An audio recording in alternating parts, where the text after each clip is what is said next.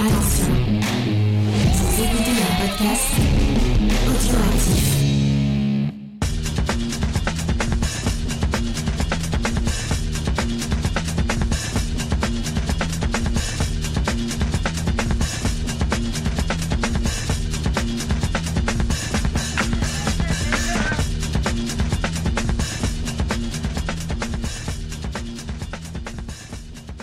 Bonjour à tous et bienvenue dans le podcast des réfracteurs, un podcast qu'on aurait pu euh, nommer aujourd'hui le Necronomicon Ex Podcastix, puisqu'on va parler d'une saga culte, la saga Evil Dead, signée Sam Raimi bien sûr. Et pour m'accompagner aujourd'hui, j'ai Faye. Comment tu vas Faye Coucou, bah écoute, très très contente de parler de Sam Raimi et David Dead. Eh bien le plaisir est partagé et j'ai aussi avec moi Sophie. Bonjour Sophie. Hello Moi aussi, c'est un vrai plaisir euh, de venir euh, parler avec vous euh, de H et de cette super aventure. Avec le fameux livre des morts. Oui. oui, on va ressusciter les morts aujourd'hui tous ensemble. Euh, alors, petite, euh, petit passage obligatoire avant qu'on se penche sur le film.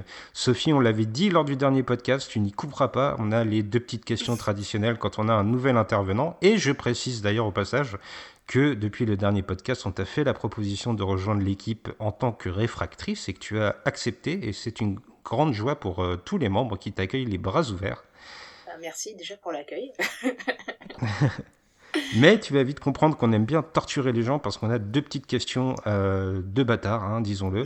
Euh, deux petites questions qu'on pose. Euh, ces questions, c'est quel film te représente le plus et quel film tu aurais rêvé de faire? Ce n'est pas forcément la même réponse. donc. Oui, bien sûr. Euh, alors, euh, le film qui m'intéresse le plus, je ne sais pas, parce qu'au final, euh, faut en prendre plusieurs morceaux, je pense, pour composer euh, un truc. Donc, je veux dire, selon l'atmosphère, l'ambiance, l'humeur, en ce moment, c'est plutôt le cabinet du docteur Caligari. Euh... J'ai l'impression que euh, on a de moins en moins de prise sur notre propre vie. Voilà. Euh, Mais bref, je vais pas détailler plus. Voilà. Euh, J'adore ce film en plus. Euh, et puis le film que j'aimerais faire, alors en fait euh, j'ai un peu une réponse égo, égo trip, à savoir que en fait euh, j'ai fait une école de cinéma, j'ai réalisé quelques courts métrages quand j'étais plus jeune et euh, il y a une partie de moi qui ça manque donc euh, si je devais réaliser un film ce serait un des scénarios qui, est dans, traite dans ma tête. Euh, mais par contre je sais quel film je n'aurais pas aimé réaliser parce que c'était une catastrophe ces tournages juste du style Waterworld, euh, Apocalypse Now et même Evil Dead 1 en vrai quand tu vois euh, les circonstances du tournage le premier c'était quand même hyper la galère de mes années euh, de mes années d'étudiante de cinéma. Je me rappelle de quelques tournages euh, de courts métrages en 16 mm qui étaient vraiment galériens. Et euh, quand je repense à ce que j'ai vécu et que je vois ce qu'ils ont eux vécu je me dis que euh, en fait euh, c'était euh, c'était de la gnognotte ce qu'on avait vécu nous en comparaison d'eux et qu'ils ont été très courageux voilà Tu me fais une transition parfaite pour enchaîner justement sur euh, Evil Dead dont on va parler aujourd'hui. Donc on va pas parler d'un seul film, on va parler de la trilogie dans son ensemble et puis on ira peut-être un petit peu plus loin en fin d'émission. Euh, alors pourquoi la trilogie? Parce que euh, comme d'habitude vous savez on vous précise comment on a obtenu le film et pour ce podcast c'est l'atelier d'images qui édite donc la trilogie dans un très joli coffret qui nous l'a fait parvenir. Et donc on s'attelle à ce gros morceau. Je pense qu'on en a pour de, longues minutes que j'espère passionnantes pour vraiment définir euh, ce qui fait la saveur de cette saga unique parce qu'elle ne ressemble vraiment à aucune autre.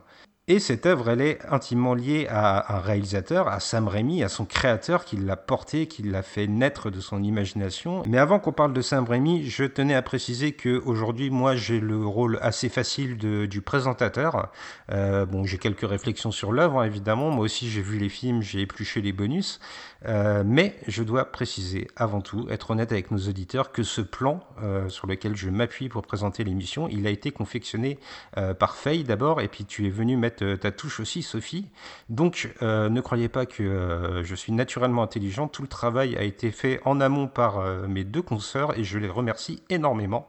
Et donc, comme je vous l'ai dit, je vous propose de parler tout d'abord de Sam Raimi. Ah bah écoute, je, je- je vais commencer parce que je suis excitée. Je te passe après le, le flambeau, Sophie.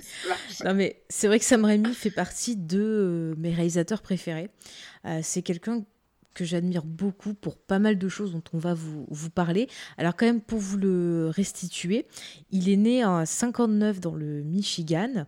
Euh, ses parents bah, étaient pas du tout des, des artistes, hein. c'était des gens bah, lambda. hein. Je crois qu'ils faisaient, attendez, je vais vous le redire, j'avais noté, c'était des commerçants, si je me rappelle bien.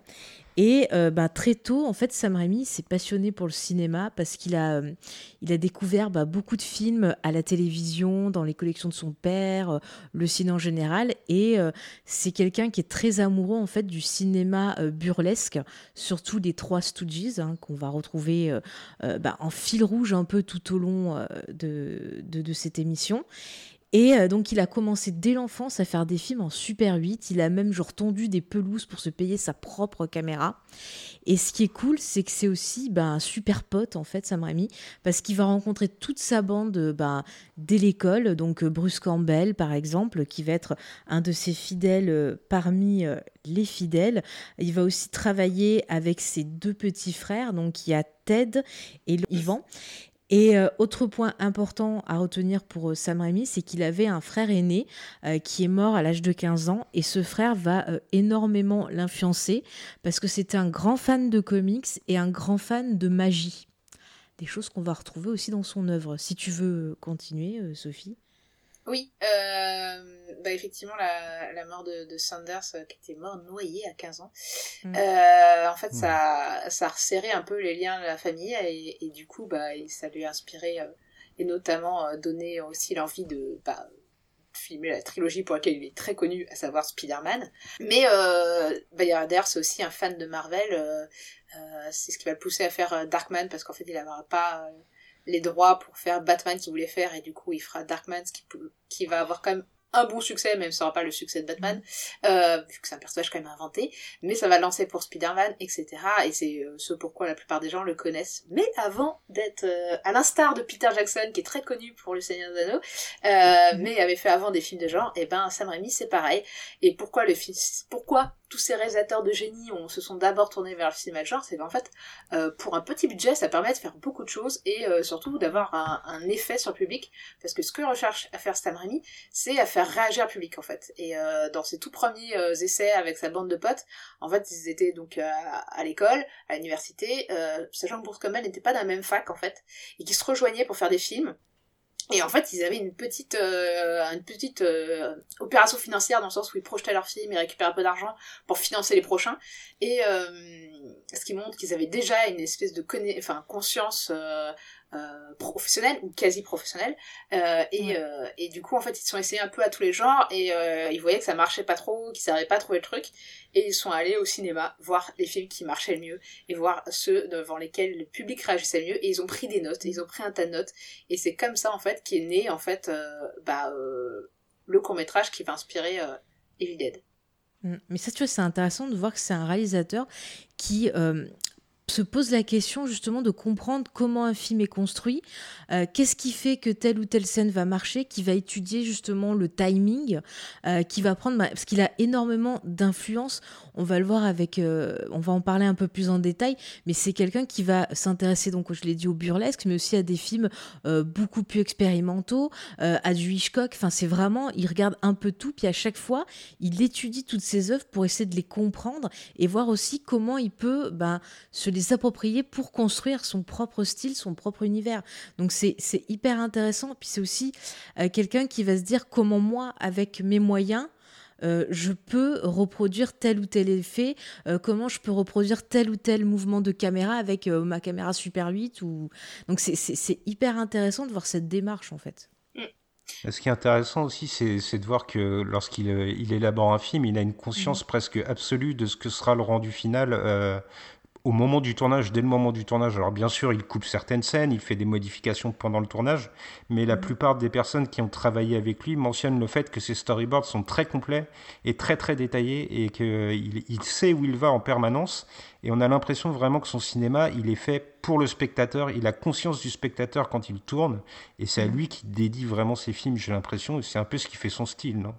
Oui, il il est comme euh, Spielberg. euh, alors je crois que c'est Spielberg qui disait qu'en gros, pour lui, un film, euh, enfin quand il fait un film, il se place toujours dans la peau de du, du, du spectateur et il veut passer un bon moment et du coup, il veut que ses spectateurs passent un bon moment. Et je pense que Sam Raimi, il fait exactement ça. Il essaie de faire réagir son public et il a, bah, finalement, ce qui les rejoint, lui, euh, Peter Jackson, euh, Spielberg et toute cette génération de réalisateurs, qui est même une génération un peu différente, mais euh, en termes d'âge, c'est qu'en fait, ils sont, ils essaient de reproduire un peu ce qui était dans le, le cinéma de driving, quoi, le cinéma que tu vas voir dans des circonstances où comme le driving t'es en voiture donc faut vraiment que le truc te captive en fait pour que tu, tu restes accroché au film.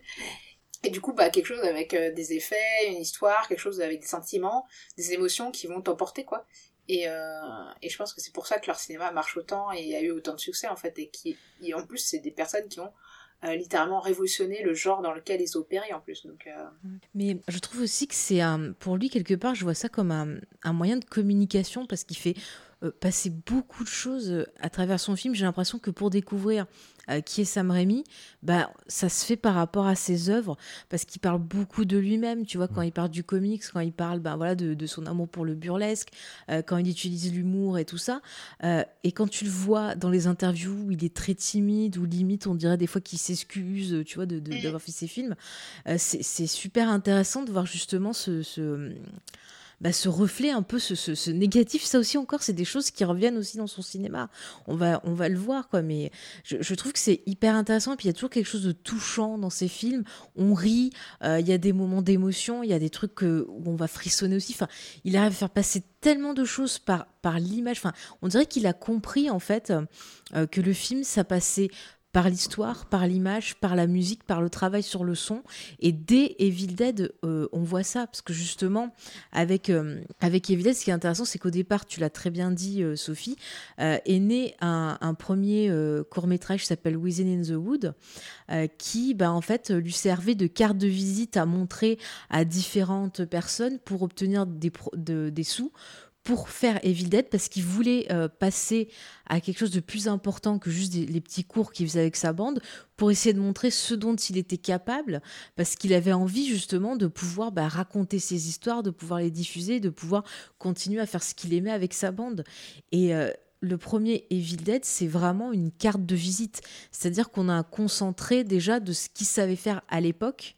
Et ça va se poursuivre tout au long de la saga parce que il va à chaque fois bah, montrer ce qu'il a appris, euh, montrer euh, ce qu'il sait faire en plus qu'il n'avait pas pu montrer avant. Enfin, c'est vraiment, je trouve que Heavy c'est euh, la carte de visite de, de, Sam Raimi qui dit voilà ce que je peux faire, voilà ma palette, voilà qui je suis.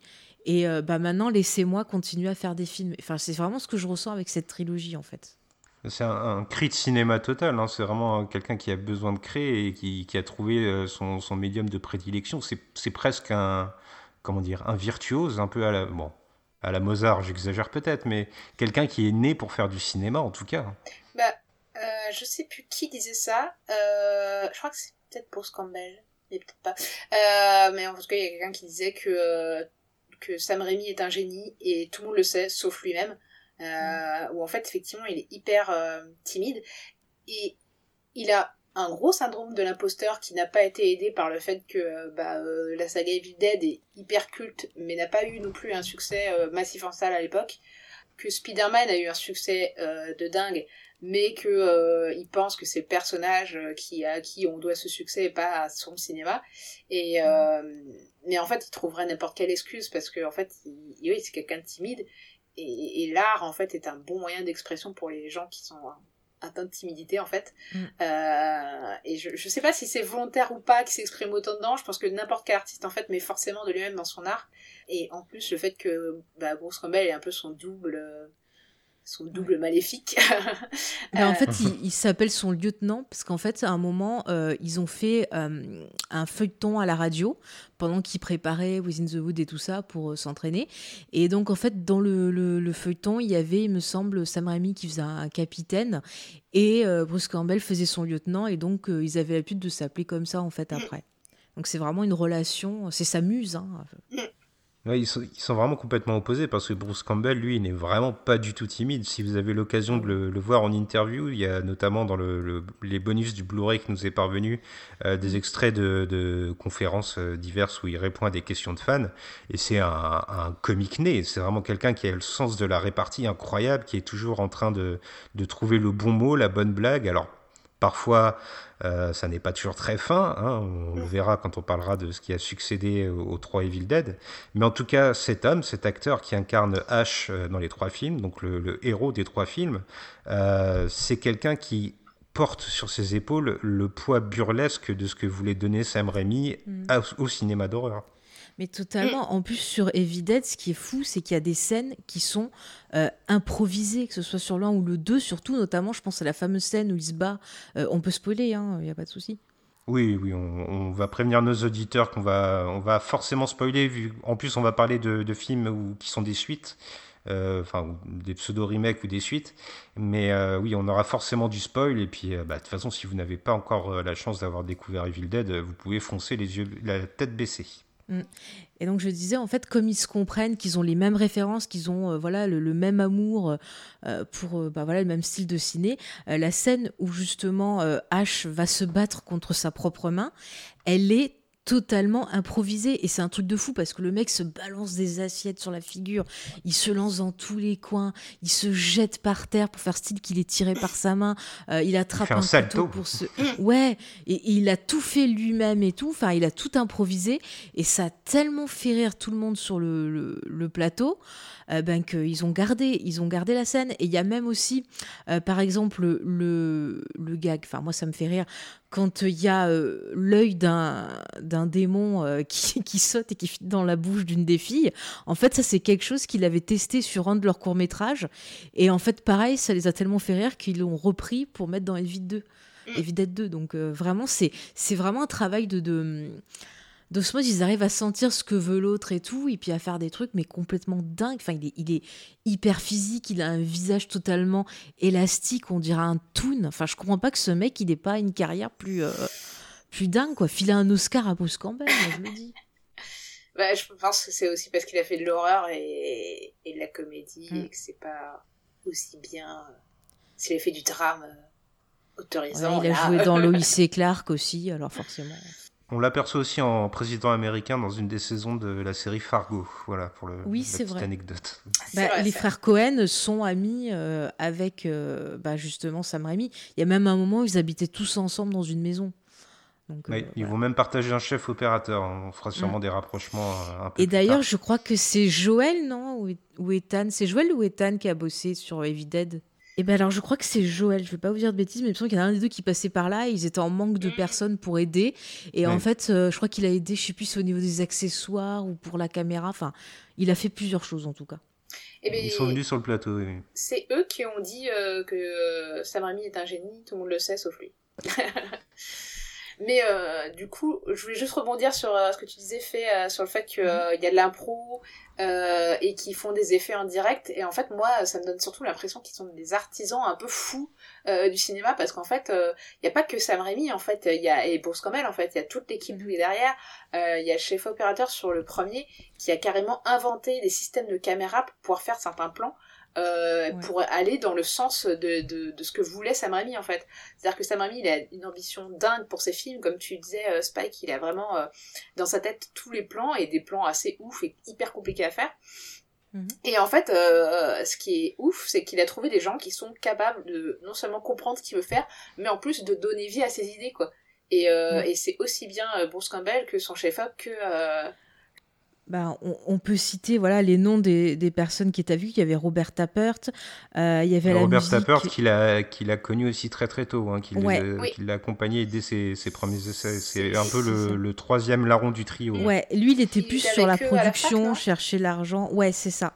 Ou au lycée, je sais plus. Mm. À la fac ou au lycée. C'est lui qui leur a donné d'ailleurs l'idée de. Euh, ou c'est un, ami de son père, je sais plus, euh, Sam Raimi. C'est un ami de son père. Une société euh, pour euh, financer. Il, est, il aura présenté un ami de son père qui était, je crois, avocat et qui leur a conseillé justement de créer leur société de, de production. Et parce qu'il pensait qu'il avait du talent et que justement ça pouvait être intéressant. Donc ils ont fait leur société, je ne retrouve plus le nom de la société. Mais en tout cas, ce qui est marrant, c'est que en fait, le papa de, de Sam Raimi qui disait oh non pas cinéma, mon fils choisit autre chose, a justement poussé, euh, euh, elle a poussé à voir cet avocat. Je crois que c'est un avocat pour qui il déconseille, euh, il leur déconseille de, de, continuer dans cette voie. Et en fait, le mec leur a donné tout pour justement pouvoir concrétiser leur projet quoi. parce qu'ils sont arrivés justement avec leur court métrage et qui était Within the Wood et le gars il a regardé, il a sursauté devant et tout et il a dit non mais euh, il faut pas que vous lâchiez là, il faut et donc il les a aidés, il leur a donné beaucoup de conseils et tout. Euh, sinon dans les personnes à citer au niveau de la musique aussi ça c'est important dans oui. Dead, mais Joe Loduca qui les a pas mal aidés qui d'ailleurs euh, n'était pas du tout, n'avait fait aucune musique de film d'horreur avant ça quoi. Il était euh, musicien mais pas du tout habitué à ce style-là et c'est en fait Sam Raimi qui l'a complètement conseillé sur, qui a fait écouter bah, bah, euh, la musique de Psychose et un tas d'autres musiques mm. pour qu'il puisse les étudier et faire euh, ses propres compositions quoi. Et c'est pour ça que je trouve qu'à des moments, dans le premier même, t'as comme des citations d'autres films euh, il y a des moments où il y a des thèmes où tu te dis ah tiens on dirait tel film euh, il y a comme des citations musicales qui je pense sont euh, sont euh, dues au fait que justement il a dû rendre hommage aussi à tous ces musiques de films dont Sam Raimi lui parlait quoi Ouais, non mais c'est sûr et certain à mon avis. Hein. Bon après par contre, moi j'ai lu qu'il avait fait ensuite par la suite donc des musiques surtout de séries télé. Mais bon, c'est déjà bien, hein, c'est... il mange. Hein. Euh, sinon, au niveau du maquillage, un aussi, où c'est assez intéressant, c'est Tom Sullivan, pareil, c'est un pote mm. à eux. Et euh, mm. c'est pareil, il a dû apprendre justement à faire euh, plein d'effets, à découvrir plein d'idées, de, maquillage et tout ça, euh, ben, sur le film et apprendre à se débrouiller avec un budget euh, bah, très petit. En fait, il, il connaissait pas trop genre la mousse de latex et tout, donc il a appris vraiment plein d'usages euh, à faire avec cette mousse sur ce, ce premier Vided. Enfin, c'est, mais c'est génial de voir ce côté. En fait, on a l'impression que c'est une bande de potes passionnés. Ben, qui font leur film en se marrant et qui apprennent tous ensemble. Et moi, je trouve ça chouette de, se dire, ben voilà, on n'a pas beaucoup d'argent, mais comment on va compenser ça? Et je trouve ça génial, surtout quand on voit le cinéma de maintenant, euh, bah, qui ont plein de fric et qui, au final, euh, ils pourraient faire des plans de fous et font rien.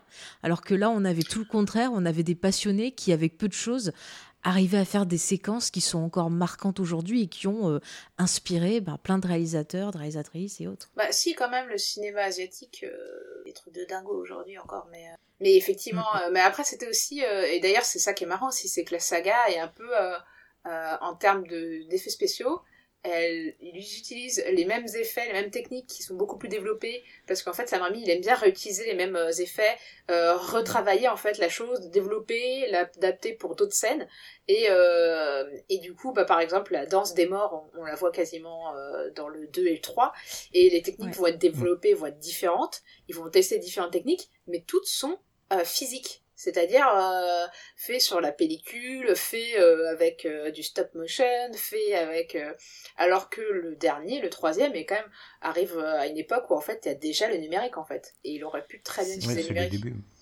Ah oui, parce qu'il a, fait, totalement autre chose. Il a fait un système justement de rétroprojection pour que en fait l'effet soit en même temps qu'il filmait les acteurs, enfin pour qu'il y ait un truc. Enfin, en fait, ils ont mélangé plusieurs effets à chaque fois euh, mm. Il y a du stop motion, il y a du maquillage, euh, il y, a des, marionnettes. Euh, et après, en post-prod, euh, ils ont fait aussi de la surexposition pour rendre plus réalistes les effets, en fait. Mm. Pour ajouter de la mm. texture, etc. Et, et alors, pour la petite histoire, pour Evil Dead 1, ils ont, je, je, crois, un tiers du tournage, c'était de la post-production. Ce qui est dingue pour un budget de ce, enfin, pour un film de ce budget-là et de cette époque-là. En fait, en général, quand t'as peu de budget, tu mets pas autant dans les effets spéciaux, quoi. Il y a notamment la, scène de fin de Evil Dead 1 qui est en, stop motion euh, total et qui a pris euh, plusieurs mois, je crois même, hein, à, être euh, complètement bouclée. Et c'est vrai que le stop motion, c'est quelque chose qui va recycler perpétuellement. Et puis je rebondis sur ce que tu disais, Faye, à propos mhm. de, du côté expérimental du, du maquillage, notamment sur le premier Evil Dead. Il faut souligner que en plus euh, d'être euh, un tournage très physique, parce que quand on tourne avec Sam Raimi, on tourne 16 euh, jours sur 7 et H24. En plus de ça, il y a beaucoup de, de danger, on peut le dire, qui a été pris par l'ensemble du casting au niveau des effets spéciaux. par exemple, on a appliqué de la peinture acrylique sur le visage des acteurs, ce qui n'est pas franchement recommandé. on leur a aussi greffé, enfin greffé, on leur a imposé des, des, lentilles de contact pour simuler des, des yeux de personnages qui seraient possédés par les démons. Euh, sauf qu'à l'époque, c'était des lentilles complètement opaques euh, qui étaient conseillées de porter euh, maximum deux heures par jour, il me semble. eux faisaient des journées de 12 heures avec. donc, plus, véritablement. Et en plus, ils voyaient rien. C'est pour ça qu'ils ont des mouvements un peu saccadés et qu'ils ont l'air d'être aveugles, mm. c'est parce qu'ils le sont, en fait, ils voient rien. D'ailleurs, je me demande si c'est pas les mêmes lentilles qui étaient utilisées sur les Fulci, sur sa, sa quadrilogie ah, de la mort. Peut-être. Et, et d'ailleurs, je trouve que d'ailleurs, il y a une similitude aussi dans les maquillages aussi. Il y a, bon là c'est de la purée à un moment donné euh, sur les Fuji. Des fois c'est de la polenta. Euh, mais euh, il y a un côté cinéma italien un peu bricoleur artisan en fait je trouve mais il me semble que les Giallo c'est quelque chose qui l'a aussi un peu inspiré parce que je sais plus où j'ai lu ça, je crois que c'est dans une interview où il expliquait que justement, bah, il avait aussi regardé des films italiens pour s'inspirer, pour essayer d'avoir en fait un gros, pas un gros panache, qu'est-ce que je raconte? Un gros éventail, voilà, de, de différents styles de, de, de films d'horreur et voir à chaque fois bah, qu'est-ce que le public retenait, qu'est-ce qui avait impressionné, qu'est-ce qui au contraire n'avait pas marché. Et même, enfin, je trouve dans les couleurs, dans certains plans aussi, il y a vraiment des, des, des, des, citations justement à ces films italiens. Mm. Ainsi que des citations Hitchcockiennes. Hein. Ah bah oui, ça, ça va Ces faire plaisir à empaillés notamment. ah mais j'adore les plans sur ces animaux empaillés. Et tu vois, quand j'avais vu le premier, mais... tu vois, mais quand j'avais vu le premier, je me disais, ah, ce serait trop cool que les animaux y parlent et qu'ils fassent des trucs et tout. Et dans le 2, il l'a fait, j'étais à fond. Ah c'est clair. en fait, je crois que ouais, et euh, il y a des trucs aussi, des, des, plans de mise en scène qui sont dingues aussi, euh, euh, où en fait, ils passent à travers, tu vois, la caméra passe à travers le plafond, euh, sous l'escalier en fait, et qui sont un tas de plans qui étaient pas faisables en plus avec une caméra euh, euh, classique 35. Déjà, ils ont galéré avec une Super 16. Apparemment, ils ont mis des planches sur des planches et de la vaseline et roule à poule, quoi. ouais, ils ont fait tout un système. Je crois qu'il y avait une histoire de chaise aussi à un moment qui faisait qui faisait glisser. Enfin, mais au final, ça rend un truc super. Euh, qui après a été beaucoup réutilisé dans d'autres, euh, par d'autres cinéastes sans budget. Et, euh, et en fait, il a même inventé, ils ont inventé la shaky cam, quoi. C'est-à-dire que c'était pas utilisé mm. avant et qu'après ça, on s'est dit, bah, comment on fait pour reproduire ça, mais avec mais tu as même des plans où, par exemple, tu as un personnage qui court et tu vas avoir un gros plan sur sa tête, mm. lui en train de courir, et tu crois qu'en fait, bah, il court. Mais en fait, c'est tout un système où c'est le mec qui va lui-même secouer la caméra euh, pour faire croire, pour donner l'illusion du mouvement. Mais en fait, mm. il bouge pas du tout. Et ça, c'est des techniques, par exemple, voilà, pour les, fans de séries télé. Dans Lost, c'est des choses qu'ils ont pas mal reprises aussi, euh, euh, surtout dans le pilote, par exemple. Voyez? Ah bah oui, les séries télé, c'est aussi un, domaine où t'as pas beaucoup de budget et il faut être inventif il faut se débrouiller. Mais euh, le, le, côté, justement, la, façon de mettre en image ce, cette force mystique, de lui donner une identité, de faire ces plans subjectifs où nous-mêmes on devient la créature, mais je trouve ça génial parce que c'est hyper dynamique.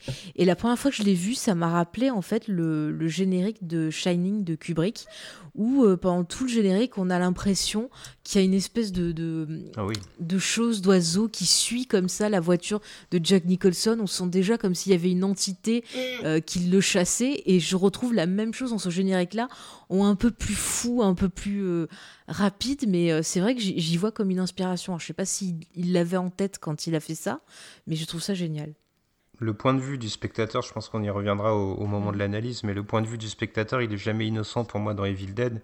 Euh, on n'est jamais vraiment dans la peau des, personnages, mais euh, parfois plutôt dans la peau d'une entité démoniaque, et euh, ça rejoint pleinement ce que tu dis. Dans Shining, on a cette impression d'être un être mystique qui plane au-dessus de la voiture. Et là, on est un petit peu euh, ce, démon qui, qui s'approche des protagonistes. Et donc, on a bien détaillé le, contexte, mais peut-être qu'on va préciser aussi à nos auditeurs de quoi on parle et faire un petit résumé de ce qu'est Evil Dead. Alors, est-ce que l'une d'entre vous veut s'y coller? Moi, je veux bien, si vous voulez. tu veux que je te résume que le premier ou je te fais un super résumé avec les trois d'un coup? Eh, Fais-nous ton super résumé, le plus beau de tes résumés. Allez, on va essayer.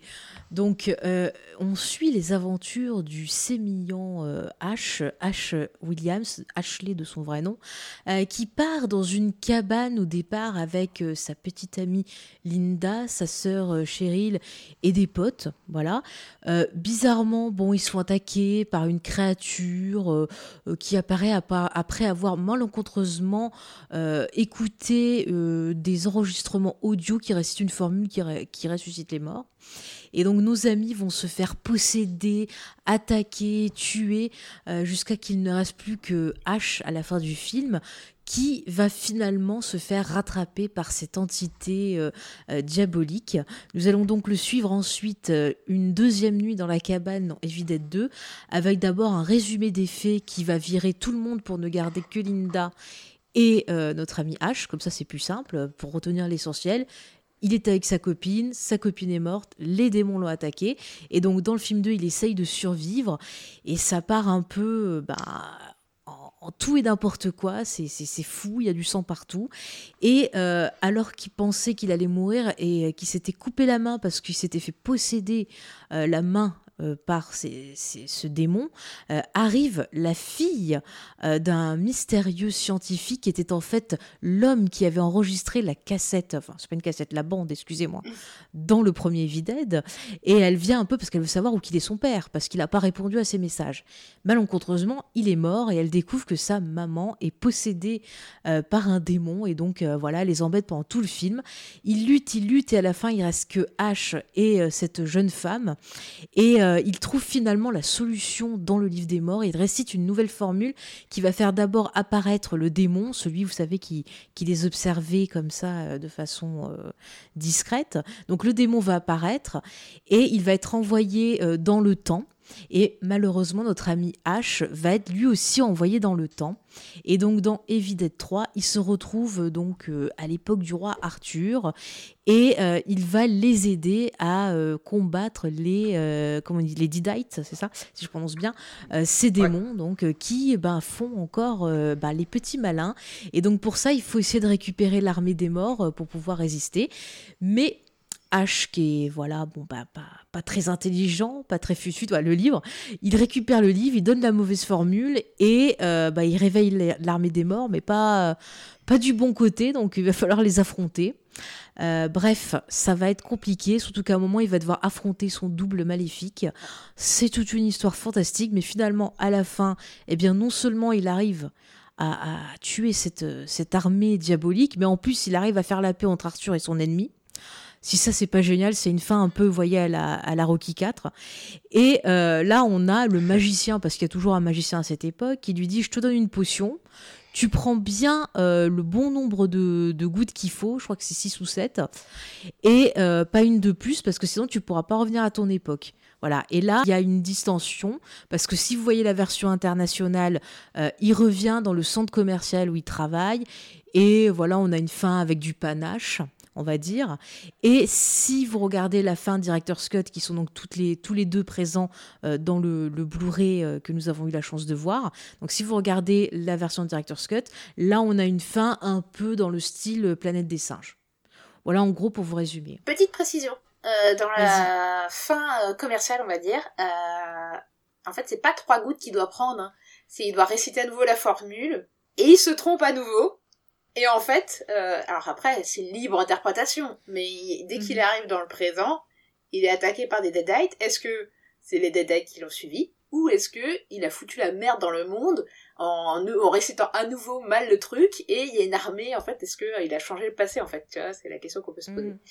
voilà. Alors si on a bien cerné H euh, pendant trois films j'aurais plutôt tendance à croire qu'il a foutu la merde. Ah bah, je pense aussi. Mais j'aurais aimé voir ça, euh, voir Evil 4 Genre, c'est la fin du monde, l'apocalypse. bon, après, on a une pseudo-suite avec la série H versus Evil Dead. C'est vrai, qui est très drôle. Qui est très très drôle. Vraiment, j'adore. Alors, euh, on l'a dit, euh, le premier Evil Dead, c'est un film, euh, moi, que je qualifierais un peu de, de guérilla, entre guillemets. C'est-à-dire que c'est quelqu'un qui prend sa caméra. Alors, je simplifie beaucoup, il faut de l'argent pour faire un film, mais c'est quelqu'un qui a une envie de cinéma, Sam Raimi, qui prend sa caméra, qui emmène ses potes euh, dans le Michigan euh, par un froid de canard, hein, véritablement, il faisait effroyablement froid sur le tournage, et qui va faire son film, qui va faire son cri de cinéma. Et euh, c'est véritablement un film qui est fait avec les moyens du bord, on vous l'a détaillé, mais c'est quelque chose qui va évoluer avec le temps, il me semble. Euh, oui, bah d'ailleurs, ce qu'il faut dire, c'est que quand le premier Evil Dead euh, est sorti, euh, bah, Sam Raimi, il a tout fait pour essayer de le vendre et tout. Il était même allé à, Cannes, au marché du film, le montrer.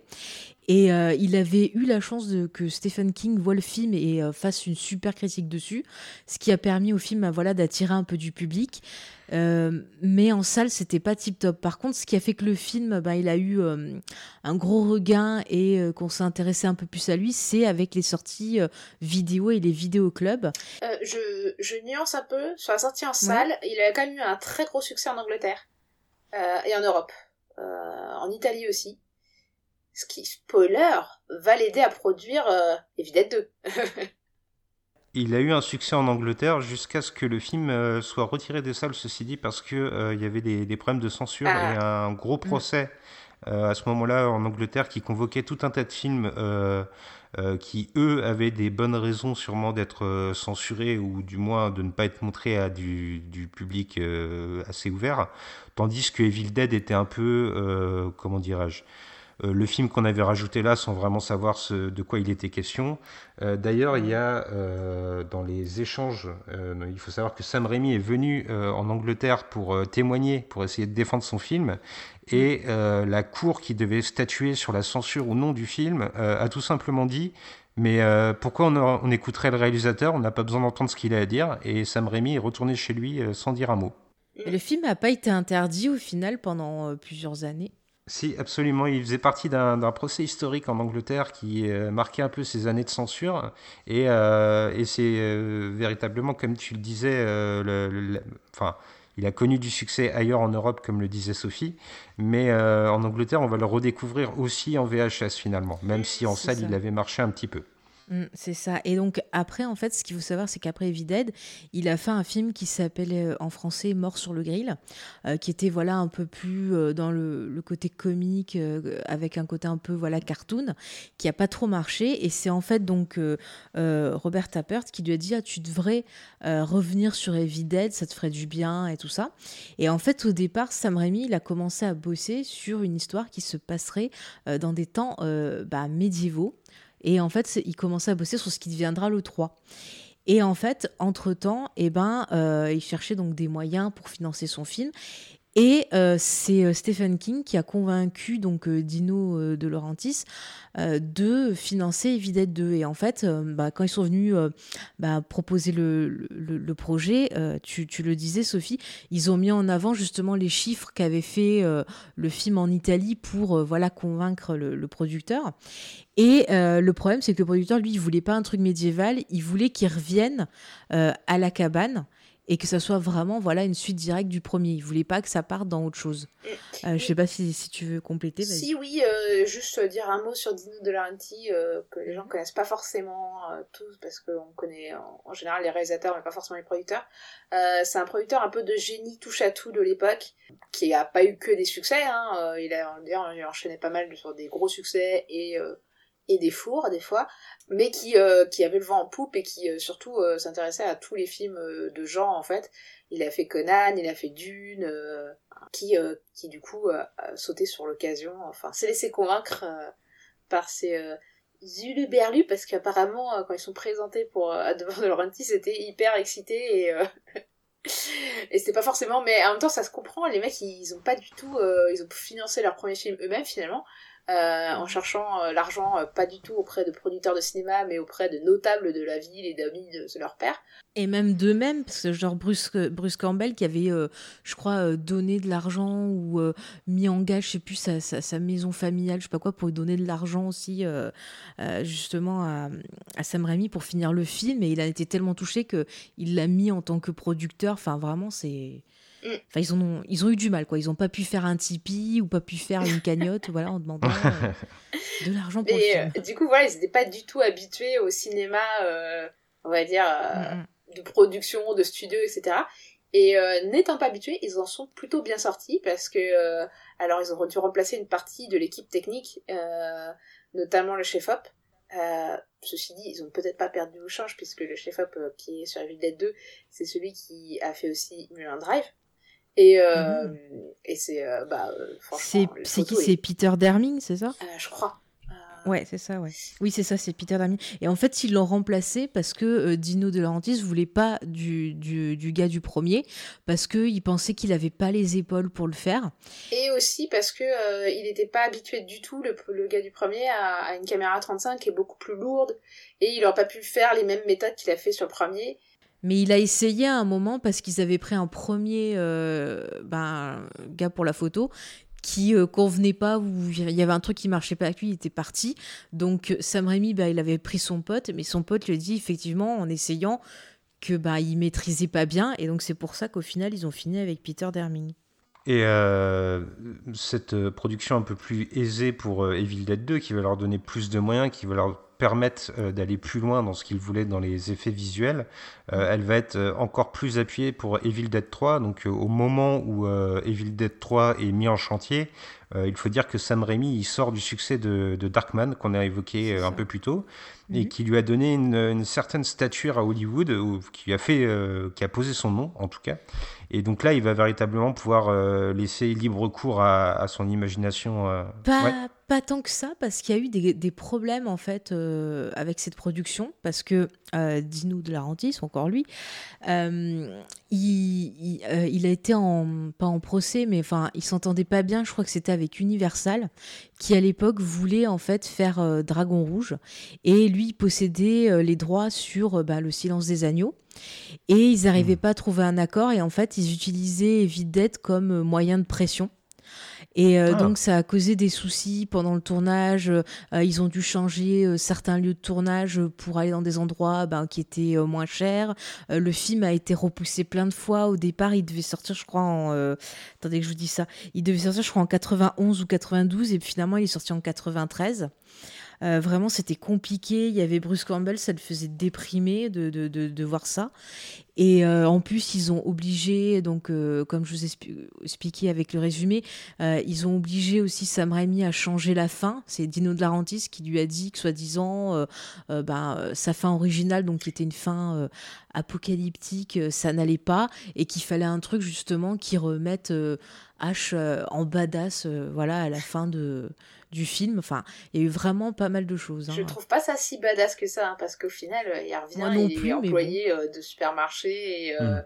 et, en fait, en gros, le mec, il dit basiquement, j'ai renoncé à être roi ou héros dans les temps médiévaux pour venir à une vie de merde, en fait, euh, limite. Mm. Que tu comprends après dans la série, en fait, qu'il aime cette vie euh, normale, en fait, et que il veut pas être héros, en fait, H. Mm. il veut pas avoir des responsabilités, etc. Et euh, tu peux avoir un doute dans le 1 parce que dans le 1, en fait, il est tellement pris par les événements et au final, les, les... bizarrement, en fait, le personnage de H n'est pas si creusé que ça dans le 1, en fait, euh, puisque finalement, mm. t'es vachement concentré sur. Euh, qui est un procédé de psychose, ça, où tu suis un premier personnage qui, en fait, va se faire tuer. Et après, en fait, tu découvres que bah, l'héroïne, c'est pas celle que tu croyais. Et. Euh, et dans, dans le premier, c'est ça, en fait, tu, tu penses que c'est sa sœur, et, euh, et, euh, et l'autre couple, en fait, qui, est, qui, est le, qui sont les héros, puisque c'est eux qu'on suit plus, et au final, il s'avère mmh. que, bah, non, le héros, c'est H. Et, euh, et d'ailleurs, ce qui est marrant, c'est que aussi H est la première Scream Queen, masculin, euh, dans un film d'horreur, parce qu'à l'époque, euh, les Final Girls, bah, c'était des girls, justement, c'était des filles, et euh, H, c'est un peu le premier, c'est un, un, un ouais. homme, du coup. Écoute, pour les studios, en tout cas, c'était badass pour le studio. Moi, je. Mais euh, moi, j'ai entendu dire qu'ils voulaient une happy end. ah bah écoute, c'est vachement happy là. Enfin, pas de souci. Apparemment, dans les, les, premières ébauches du script, euh, Sam Raimi, est même encore plus loin dans le, le contre-pied parce que euh, j'ai pu voir Bruce Campbell en interview qui disait que euh, au moment de la conception du scénario du premier Evil Dead, euh, Ash était censé être une espèce de nerd en fait. Et ouais. ça explique peut-être pourquoi dans Evil Dead 3, il a un bouquin de chimie dans le coffre de sa voiture, ce qui semble un peu improbable lorsqu'on voit le, le, personnage. Mais il, il, souhaitait en tout cas, oui, prendre ce contre-pied et ne pas s'appuyer sur des personnages qui auraient une plastique fabuleuse. Alors manque de peau pour lui, son meilleur ami était quand même assez séduisant, on va pas se mentir. Bruce Campbell est un bel homme mais euh, apparemment l'ambition était tout autre à la base. Mais tu sais qu'à la base, ils devaient en fait euh, tous euh, être dans la cabane et fumer des joints. Et c'est débile, ils avaient pris des vrais joints qu'ils ont fumés. Et en fait, ils étaient tellement pétés que bah, ont dû couper la, la scène et attendre qu'ils se calment pour retourner autrement parce que c'était pas possible. Est-ce qu'ils ont est-ce qu'ils auraient pas recyclé cette idée dans le remake Ah bah ça m'étonnerait pas. Les, les, spiritueux sont dé décidément au centre du tournage parce que sur euh, Evil Dead 1, ils avaient l'habitude de boire aussi ce qu'on appelle euh, donc le, le moonshine, c'est euh, de l'alcool de contrebande local, particulièrement corsé, d'après ce que dit Bruce Campbell, et Eh ben, ils avaient l'habitude euh, pour- aveugle, ce truc-là? Bah en fait oui c'est c'est un peu euh, en fonction de qui le, le distille dans sa grange Ouais. quoi tu vois Ouais, donc euh, c'est vraiment un truc artisanal c'est- l'équivalent Euh, de moi l'eau qui suis lorrain, on a la Mirabelle chez nous, bah, c'est un peu ça, quoi. Mais euh, pour, pour tenir les, les journées de tournage, ils avaient l'habitude d'en boire un peu. Et au début d'Evil Dead 1, on les voit, euh, si vous vous rappelez bien, dans la voiture, donc cette fameuse voiture qu'on va suivre tout au fil de la trilogie. Je te coupe deux secondes, c'était la voiture de Sam Raimi d'ailleurs, cette voiture. Ouais. Et elle est euh, dans presque tous ses films, Mm. Euh, même dans Spider-Man, même dans Darkman. Mm. Euh, si vous regardez attentivement, elle est, elle est présente. Comme Et, Bruce euh, Campbell. Comme Bruce Campbell. et euh, dans, dans cette voiture, donc au début de Evil Dead 1, on voit Ash boire dans un bocal un liquide transparent. Ça n'est pas de l'eau. hein. C'est justement dans ces bocaux qu'on avait l'habitude de ranger le, le moonshine. Ah bah c'est pour euh, tenir avec la cha- le froid, non, j'imagine. Oui, c'est ça.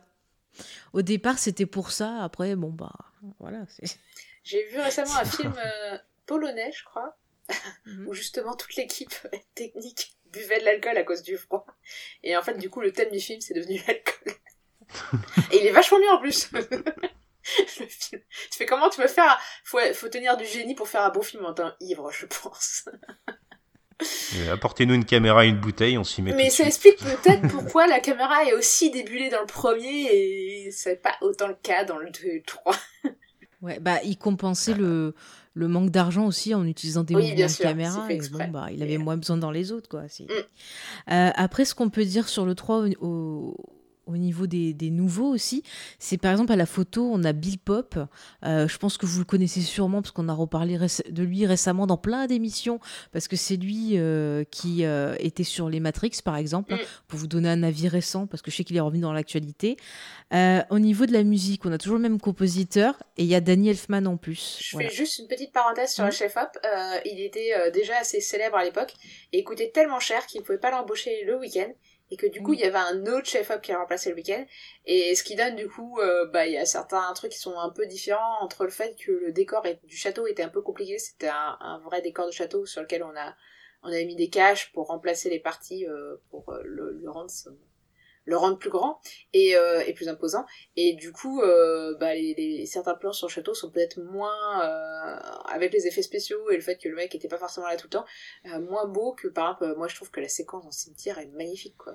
Ah oui. Elle a un petit côté Tim Burton, en sachant qu'il y a la musique de Mais Danny Elfman en plus. Mais tellement, il y a plein de trucs dans le film où tu penses à, à Tim Burton justement dans les dès qu'il y a des squelettes, le truc du, du, du, du cimetière comme tu as dit. Enfin, c'est, c'est- c'est- non mais c'est dingue. Il y a même des fois où tu penses à Ray Harryhausen justement Oui. euh, Bah, avec c'est un euh. Absolument. euh, Jason et l'Argonaute. Enfin, il me semble que sur fait, les effets, bah, sur le maquillage, euh, sur le maquillage et les effets, on avait euh, Robert Kurtzman, Howard Berger et Greg Nicorado, Nicodero qui, euh, en fait, ouais, merci. Euh, Nico, Nico t'as dit quoi? Nicotero. Théro, merci. Euh, voilà, et eux, en fait, c'est toute une bande qui ont fait un studio et qui font notamment, euh, bah, en ce moment, tiens, les effets spéciaux sur Walking Dead, hein, pour, vous, pour vous resituer avec un truc euh, récent. Et ils ont commencé donc avec l'armée des morts, donc ça c'est chouette. Ouais. Et d'ailleurs, ils avaient, au début, ils avaient voulu faire, en se disant, on va essayer de faire quelque chose de simple, vu que c'est une armée avec beaucoup de figurants, on va euh, leur mettre un, un costume noir avec dessus euh, peint un squelette et ça passera. Et en fait, ils se sont rendus compte à l'image que ça rendait pas du tout, et du coup, bah, ils se sont dit, euh, ah tiens, euh, Jason et l'Argonaute, ça rendait bien, etc. On va essayer de refaire les mêmes techniques. Et, euh, et du coup, ils sont inspirés vachement bah, des, des techniques de Ray Harryhausen. Harryhausen. J'ai j'ai mal pensé, pardon. Euh, et et du grave. coup, ils sont tournés vers des effets euh, à l'ancienne, en fait, de films qu'ils aimaient quand ils étaient euh, jeunes, euh, pour essayer de, bah, de mieux rendre que, euh, que des effets plus cheap, on va dire, euh, qu'ils Mm. avaient pensé au début, quoi. ils sont même allés plus loin dans le, petit clin d'œil à Ray Harryhausen. Il n'est pas forcément volontaire, mais euh, la caméra euh, qui, est utilisée pour les séquences de stop motion dans Evil Dead 2 est exactement la même caméra que celle qu'utilisait euh, Ray, Harryhausen pardon, sur Jason et les Argonautes pour, pour une animation, vous l'avez dit, qui est assez similaire. C'est-à-dire que dans Jason et les Argonautes, c'était déjà des squelettes qui s'animaient en stop motion. Mais dans le 2, c'est moins poussé que euh, dans le 3. Hein. Parce que dans le 2, mm. c'est, euh, tu vois que c'est de la surimpression, euh, tu vois les effets un peu plus mm. que dans le 3, où là, c'est vraiment. ils sont vraiment galérés. Et surtout que tu as des scènes de combat, quoi, à l'épée, avec des squelettes. Et notamment, parce que moi, quand j'ai vu le 3, et je l'ai revu récemment en plus en pleine def, etc., et je me dis euh, j'étais encore persuadée qu'il y avait un quelqu'un sous le costume du euh, double maléfique de H, mais, apparemment non, c'est un animatronique et euh, ils sont galérés pour que ça rende bien les mouvements. Et apparemment c'était tellement tellement difficile de rendre bien les mouvements et tout qu'il l'appelait The Drunk One parce qu'il avait l'air d'un type bourré en fait quand il se déplaçait. Alors qu'en fait vu sa corpulence je me suis mais en fait t'aurais pu mettre un mec en dessous quoi. Moi j'étais persuadée que c'était Bruce Campbell en dessous Bah moi aussi. Mais par contre, Bruce Campbell, il a animé son double. C'est quand euh, tu as la scène où justement il y a la tête de son double qui commence à sortir. Et en fait, c'est un animatronique et euh, c'est lui avec sa main qui animait le, le... Bah, l'autre lui-même en fait. Quoi. C'est... Mais il est fou. Enfin, mais, mais cette scène avec ses doubles, c'est trop fort. Genre, toute la scène, justement, là où il est dans le moulin, où il voit plein de petites versions de lui-même et tout. Mais, mais c'est tellement un truc qu'on pourrait voir dans, dans, un cartoon, genre du Tex Avery, ou euh, bah, voilà, même les, les hein. machin comme ça. Ah ouais, mais totalement. Et puis, encore une fois, un travail de, de folie de, de, Bruce Campbell. Enfin, je... elle me fait mourir de rire, cette scène, quoi. C'est. Justement, si on balaye un peu les, influences de, Sam Raimi, il faut mentionner les, trois Stooges. On vous l'avait dit en début de podcast, mais euh, euh, l'humour très potache des, trois Stooges est présent. Alors, il y a quelque chose d'assez symbolique. C'est par exemple la façon dont Ash euh, se fait piquer les yeux. On lui met les doigts dans l'œil. Mm-hmm. c'est typiquement un gag des trois Stooges. Et puis, le, clin d'œil, il veut même le pousser un peu plus loin, Sam Raimi, parce que si vous regardez le générique de fin de Evil Dead 1, en fait, il y a ce qu'il désigne en tant que fake champ. Euh, donc en fait, dans Evil Dead, euh, les personnes qui sont désignées ainsi, c'est les personnes qui ont été utilisées pour les reshoots euh, donc euh, qui était très maquillé parce que les acteurs bah, n'étaient plus présents et qu'il fallait faire des reshoots donc. Et en fait, le, le terme fake champ, on le doit aussi aux trois Stooges. Euh, quand sur la fin de leur carrière, l'un des membres du trio est mort, on utilisait des personnages très costumés pour le remplacer. Et c'est pour ça que Sam Raimi a voulu réutiliser ce terme. Et c'est vraiment les trois Stooges, c'est vraiment peut-être alors évidemment, on parle de cinéma d'horreur, donc faut prendre ce que je dis avec des pincettes, mais vraiment une influence majeure de Evil Dead. Ah mais c'est une influence majeure de tout Sam Raimi. Après juste, je me permets pour resituer pour nos, auditeurs qui ne connaîtraient pas trop, euh, je crois qu'en français, euh, vous pouvez retrouver des courts-métrages, donc c'était dans les années 20, enfin c'était à l'époque du muet, euh, si je me rappelle bien, et que je vous dis pas de bêtises, mais il y a des courts-métrages qu'on peut retrouver sous le titre Les Trois Corneaux. J'avais vu ça en fac. Mm. Et euh, c'est très, bon, c'est du burlesque, mais c'est un humour qui va reposer beaucoup sur le physique, euh, les petites blagounettes, voilà, comme, euh, comme tu l'as très bien expliqué, le coup de mettre les doigts dans les yeux, des claques, des, chutes, des trucs comme ça. c'est, Aux États-Unis, ils appellent ça le splatter comedy. On pourrait traduire par la tarte à la crème en fait. Alors oui, dit comme ça, ça fait très négatif, hein, tarte à la crème. Mm, mm. Mais en gros, c'est littéralement se prendre des tartes à la crème dans la tronche. C'est un peu, finalement, c'est aussi un peu l'humour aussi qu'il y avait de finesse ah bah ça. Mais c'est vrai que enfin tout cet humour là par le corps, il y a aussi je crois Buster Keaton qui l'a inspiré. Oui.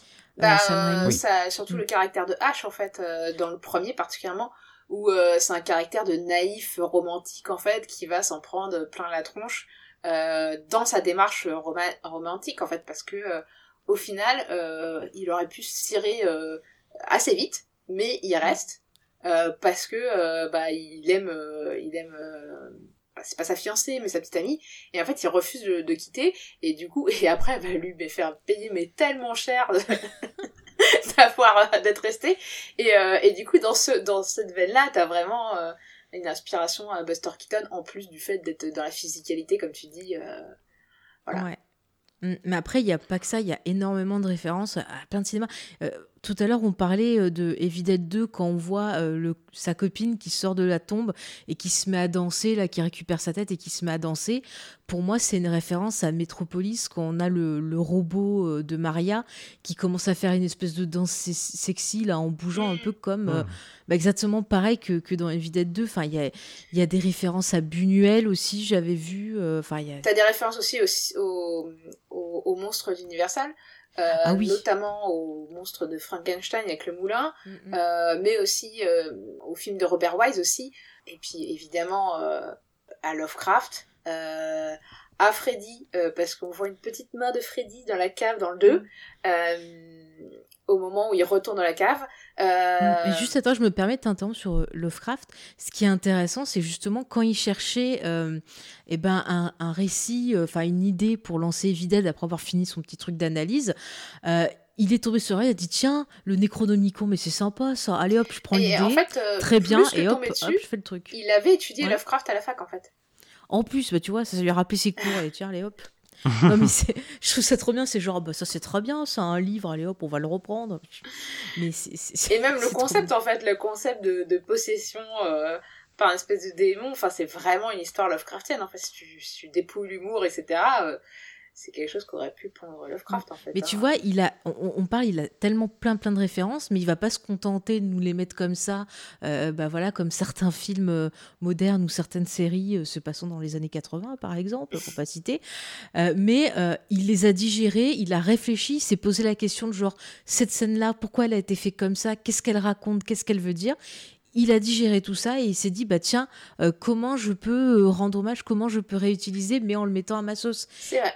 Mais des fois, t'as des citations qui sont un peu un peu plus quand même euh, évidentes, euh, comme euh, bah, Massacre en tronçonneuse, en fait, ou La cabane, euh, Mm. où on trouve la tronçonneuse.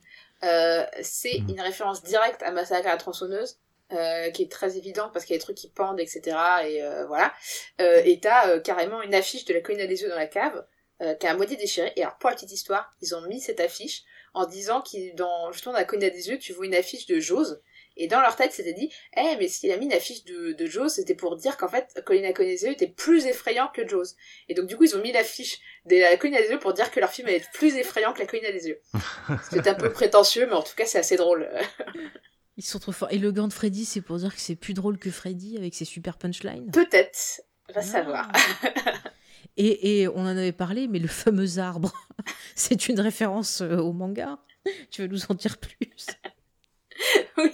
Euh, ne nous aventurons pas sur ce terrain. Et Ça, ça a traumatisé l'actrice qui a joué cette scène d'ailleurs. Elle a, elle a refusé de parler de cette scène pendant très longtemps avant de comprendre un peu le, le second degré et l'humour qu'il y avait, euh, qui sur le coup est un humour assez potache, on va le dire. Ouais. Bah, en fait, tout l'humour du premier est, est très dark, en fait, parce que euh, aujourd'hui, on, on en rigole beaucoup plus parce que les effets ont un peu vieilli et que du coup, ça permet plus de détachement. Mais à l'époque, c'était euh, vraiment, c'est du, en fait, c'est du splatter comédie, mais appliqué vraiment au gore, quoi. C'est pas, euh, genre, il a pas essayé de faire une comédie horrifique, c'est il a appliqué les, les mécaniques de l'humour dans l'horreur, en fait. Et c'est pour ça que c'est différent de toutes les comédies horrifiques euh, d'autres genres qu'on a pu voir, c'est qu'en fait, il essaye pas de faire, en général, dans une comédie horrifique, t'as une scène d'humour, une scène d'horreur, une scène d'humour, une scène d'horreur, et ce qui permet de désamorcer l'humour et de renforcer euh, les scènes d'horreur. Mais là, en fait, les deux sont vraiment intrinsèquement mêlés, en fait. Y a pas de, tu peux pas séparer l'un de l'autre, en fait. Et du coup, ça donne un aspect, euh, bah, la scène de viol, elle est pas vraiment drôle, en fait. Elle, est sensuelle, en fait, même. Et euh, jusqu'au moment où ça devient vraiment horrifique. Et, et en fait, là où ça devient plus ou moins drôle et encore, est-ce que tu peux rire à ce moment-là? C'est quand, euh, en fait, euh, elle euh, raconte ce qui s'est passé et que les autres ne la croient pas et en fait que, euh, que en fait, tu comprends qu'elle a complètement raison et qu'ils sont complètement dans l'erreur, surtout qu'en plus, il y a un connard de service dans le 1 qu'on retrouve pas forcément. Si dans le 2 aussi, t'as un connard de service? En fait, dans tous les, tous les villets, il y a des Oui, connards il y de a service. toujours hein. des connards. Même si dans le ce 3, qui est c'est un peu H le connard de service. Même dans la vie. Ouais.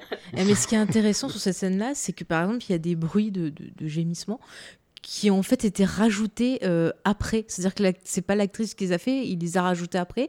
Et l'actrice, elle a découvert ces sons-là en voyant le film. Et euh, moi, pour moi, cette scène de, de viol, c'est euh, frontalement euh, la possession. C'est-à-dire que euh, souvent, on a tendance à dire quand c'est une jeune fille qui se fait posséder par une entité, c'est quelque part un viol, un viol des mêmes. On peut le voir comme une métaphore. Et là, il nous le montre franchement. C'est-à-dire, elle se fait violer par un arbre et après, on voit qu'elle est possédée. Et c'est bah, c'est frontalement, il nous montre ce que ça fait. d'être ben voilà meurtri totalement dans son âme il le montre sans voilà, il dit vous voulez une possession, bah voilà, je vous montre ce que c'est la possession. C'est pas la gamine euh, qui est dans son lit là en train de vomir du verre, c'est ça la possession. Voilà, il y va frontalement et je trouve ça, euh, ben, je trouve ça intelligent parce que souvent dans plein de films de possession, ça va être suggéré que le viol peut, être, enfin que le viol, que oui, la possession peut être une métaphore de viol. Et là, il, il, euh, y va franco. Ouais, c'est vrai que dans l'exorcisme même en fait, t'as alors j'avoue que c'est une analyse que j'ai entendue, mais euh, euh, faudrait que je regarde le fait à nouveau pour vérifier, mais euh, où justement apparemment il y a l'ami de la, enfin le réalisateur justement, parce que la maman est comédienne. Euh. En fait, le réalisateur, tu vois qu'il rentre à un moment donné dans une pièce, et en fait, si tu calcules bien, c'est censé être la chambre en fait de la gamine, et et pas longtemps après, en plus, il meurt le mec, et, et c'est pas longtemps après qu'elle soit fait posséder. Donc tu peux euh, penser que c'est une histoire de possession basique ou alors euh, bah, de gamine qui est, euh, qui est violée et traumatisée, etc. Quoi. Ouais. J'aimerais rebondir sur, sur cette histoire de possession parce que euh, les personnages euh, qui sont présents à l'écran dans Evil Dead sont les possédés, mais qui est le, le possesseur, entre guillemets J'ai envie de poser la question parce que euh, moi, il y a deux choses qui m'ont marqué quand j'ai découvert Evil Dead. C'est que je suis assez vieux pour avoir découvert le premier sur VHS. Et c'est Edgar White dans les bonus qui a la, le même ressenti que moi, c'est-à-dire que quand on découvrait Evil Dead sur une VHS un peu crade à l'époque, euh, finalement, le book, le book, of the Dead, on avait l'impression que c'était un peu la VHS qu'on avait dans notre magnétoscope parce qu'elle avait un aspect euh, euh, voilà, crade, sale, dégueulasse. Mais euh, j'ai l'impression que ça, c'est aussi présent dans la mise en scène de Sam Raimi parce qu'il y a véritablement une avalanche de, de, caméras subjectives qui parcourent la forêt, qui foncent vers les protagonistes, qui plongent dans leur gorge même, qui va nous, nous, renvoyer un peu à ce statut. Puis il y a aussi le fait que la maison est presque un visage humain par moment, par surimpression de bah, l'image. D'ailleurs, on le, on le suggère. Donc j'ai vraiment l'impression que l'une des forces de Evil Dead, c'est de faire de nous cette entité maléfique. Finalement, euh, aussi à mesure que la caméra se balade, par exemple, dans les décors, parfois, on entend des, crissements de, planches de, bois. Euh, donc il y a véritablement cette espèce de euh, ce qu'on appelle le body awareness en anglais, je ne sais pas comment le traduire en, en français, la conscience du corps si vous voulez, mais finalement cet être qu'on voit jamais, on, nous on l'éprouve en étant à travers son regard. J'ai eu l'impression. Bah, déjà, alors Sam Raimi est un, un amoureux euh, du point of view, c'est-à-dire du euh, la caméra au point de vue euh, subjectif. c'est-à-dire, bah, les spectateurs ont l'impression de se retrouver à la place. bah, pour le coup, en général, c'est utilisé pour le méchant. en général, on l'utilise souvent dans les thrillers pour la place des yeux du tueur, pour pas montrer tout de suite le tueur et, et pour faire naître l'attention. Et là, en fait, en l'occurrence, dès le début, on a cette caméra, le film commence là-dessus, le premier, sur une caméra qui fonce dans la forêt, et, euh, au moment en fait où elle s'approche de la voiture, euh, c'est le moment où la, voiture a un problème et en fait euh, le volant est bloqué et il manque de rentrer dans un camion qui est en face.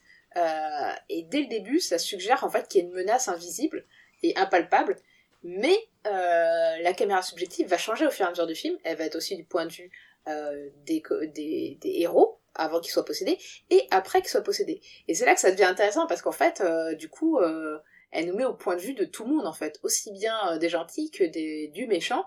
Et le méchant, bon, on comprendra dans les suites que c'est un démon, mais au final, c'est un démon qui prend possession des vivants et de tous les vivants, donc y compris peut-être aussi le spectateur effectivement pour rejoindre ce que tu disais.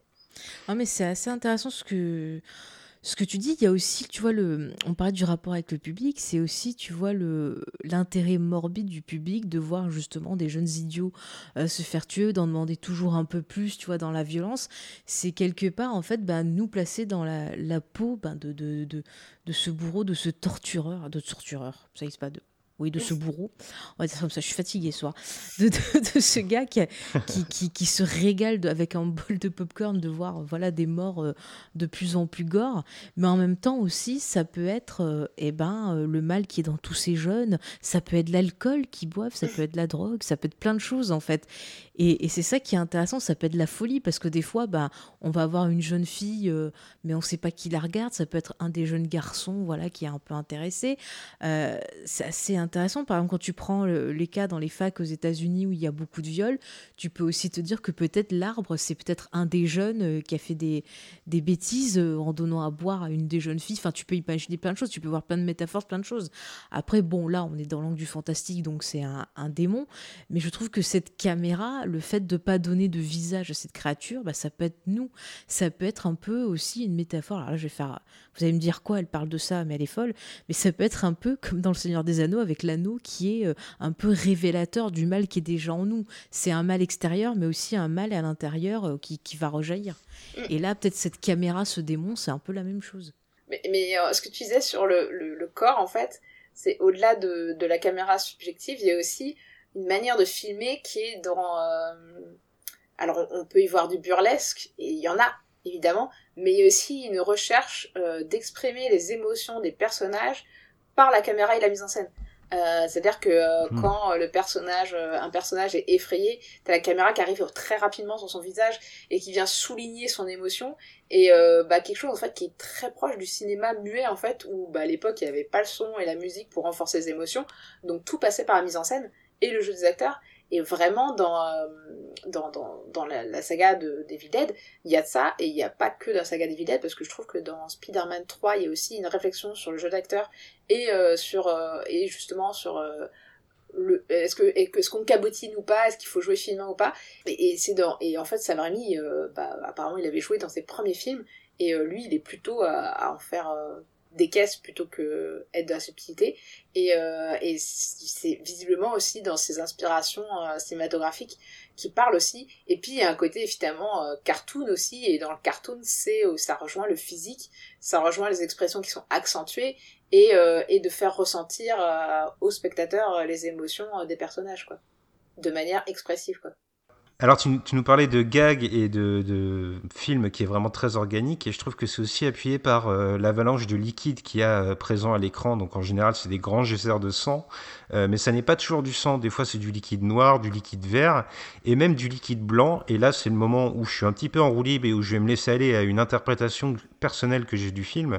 moi, pour moi, souvent, quand je vois Evil Dead, ça me rappelle un peu un film qui parlerait du passage à l'âge adulte. Et là, quand je parle de passage à l'âge adulte et de liquide blanc, je n'ai pas besoin de souligner ce que je dis. Alors il faut savoir que ces liquides blancs, ils n'étaient pas forcément voulus en permanence. Euh, certaines fois, en fait, c'était la sueur des, acteurs qui dégoulinaient de leur costume et qui mélangeaient euh, au talc euh, duquel on les recouvrait donnait cet aspect blanc. N'empêche que c'est présent à l'écran. Et ma métaphore du passage à l'âge adulte, je vais la pousser un peu plus loin et l'appuyer par des éléments un peu plus ragoûtants. Euh, parce qu'en fait, les personnages qui entourent H, que ce soit dans le, enfin principalement dans le 1 en tout cas, ce sont des espèces de grands adolescents un petit peu idiots, il faut bien le dire. Alors il y a cette fille un peu rêveuse qui est toute seule dans son coin, qui n'est pas forcément idiote, mais qui en tout cas est très inscrite dans l'adolescence. Et puis il y a surtout ce couple d'amis qui est avec lui et qui pense clairement qu'à batifoler. Donc là, on est vraiment dans une espèce euh, d'immaturité. Et là où moi, ça m'interpelle toujours quand je revois Evil Dead, c'est la scène où euh, Linda, donc la petite amie de Ash, euh, se fait posséder et où en fait au moment où elle est possédée, elle se met à rire, mais à rire comme une enfant. Et là, H, euh, tant qu'elle rigole comme une enfant, il va lui coller des mandales pas possibles. Euh, par contre, à partir du moment où elle reprend son visage plus adulte, où elle reprend son visage où elle n'est plus euh, maquillée en monstre, là, il va ne plus pouvoir la frapper avant qu'elle redevienne une fois de plus avec son rire enfant et qu'il la refrappe de nouveau. Donc j'ai toujours l'impression, au moins très légèrement, on va le dire, que il y a une certaine conscience dans Evil Dead du public euh, envers lequel on s'adresse et du fait qu'on s'adresse à des jeunes et que si ce n'est apporter une réflexion à leur maturité, on leur propose en tout cas quelque chose qui va leur parler. Non, mais c'est pas bête ce que tu dis. Hein. Et puis même, tu as ce côté aussi euh, masculinité, euh, très affirmé. Tu vois, dans le 3, genre, quand il arrive, euh, il se la pète en mode ah, Regardez, euh, je suis trop badass, j'ai mon, mon boomstick, enfin, son, son, son, son, machin pour tirer. Euh, il a sa tronçonneuse, il arrive. C'est vrai que les images sexuelles, maintenant, quand on en parle, sont très présentes quand même. Ah ouais, ouais. non, non, mais le gars, il s'affirme vachement, genre, c'est moi qui contrôle tout et tout, alors qu'en en fait, bah, il n'est pas si, si balèze que ça, parce que dès qu'il y a un truc qui va pas, euh, s'il peut se barrer en courant, euh, il va le faire. Et ça aussi, c'est un, truc qui peut euh, être assez adolescent, parce qu'à cet âge-là, on, a l'impression que, genre, on est badass, qu'on est adulte, qu'on va tout faire. Et puis quand il y a des grosses difficultés, on a encore du mal à les affronter. Mais bon, c'est pareil aussi pour certains adultes, mais c'est intéressant de voir, en fait, ce, ce regard de, de, Sam Raimi sur la société au travers justement de, du personnage de, de H parce que quelque part il se moque un peu de ce côté-là hyper euh, ouais moi je, je crains rien euh, regardez comme je tue les, les, vilains avec style et panache et tout mm. et à chaque fois il va se moquer de ça en fait bah, c'est vrai que H surtout quand tu regardes après euh, la série euh, mm. c'est vraiment le personnage qui refuse de grandir en fait, qui euh, mm. qui va se, se, se, complaire dans un comportement d'adolescent euh, attardé au final. Et, mm. et, et, du coup, tu peux te poser la question effectivement, est-ce que finalement la possession, c'est pas le passage à l'âge adulte auquel résiste envers et contre tout H, parce qu'il y a plein de moments où normalement il aurait dû être possédé et il n'est pas en fait. donc bah, même regarde quand il est possédé, par exemple le fait que ça soit sa main qui soit possédée. Euh, si on en revient avec les liquides blancs et compagnie, euh, c'est quelque part, genre, euh, il refuse mmh. le désir sexuel et donc il se coupe la main pour pas, voilà, se, se faire plaisir, on va dire. Mais on peut le voir aussi comme ça. C'est genre, je refuse de grandir, je refuse d'avoir ces désirs-là, et hop, je me coupe la main. Donc je trouve ça. Non, mais il y a plein de trucs super intéressants quand je vois qu'il y a des gens qui pensent que Heavy Dead est débile. C'est vrai qu'il refuse en plus dans le 2 quand elle danse, euh, Linda, elle refuse l'invitation. Mm. Donc euh, il y a vraiment quelque chose de. Euh, et même, et même avec Sheila, où genre c'est dans le 3 où c'est pas impossible, et finalement c'est son double maléfique qui va concrétiser avec la belle en fait. ça dépend de, ça dépend de, la, version.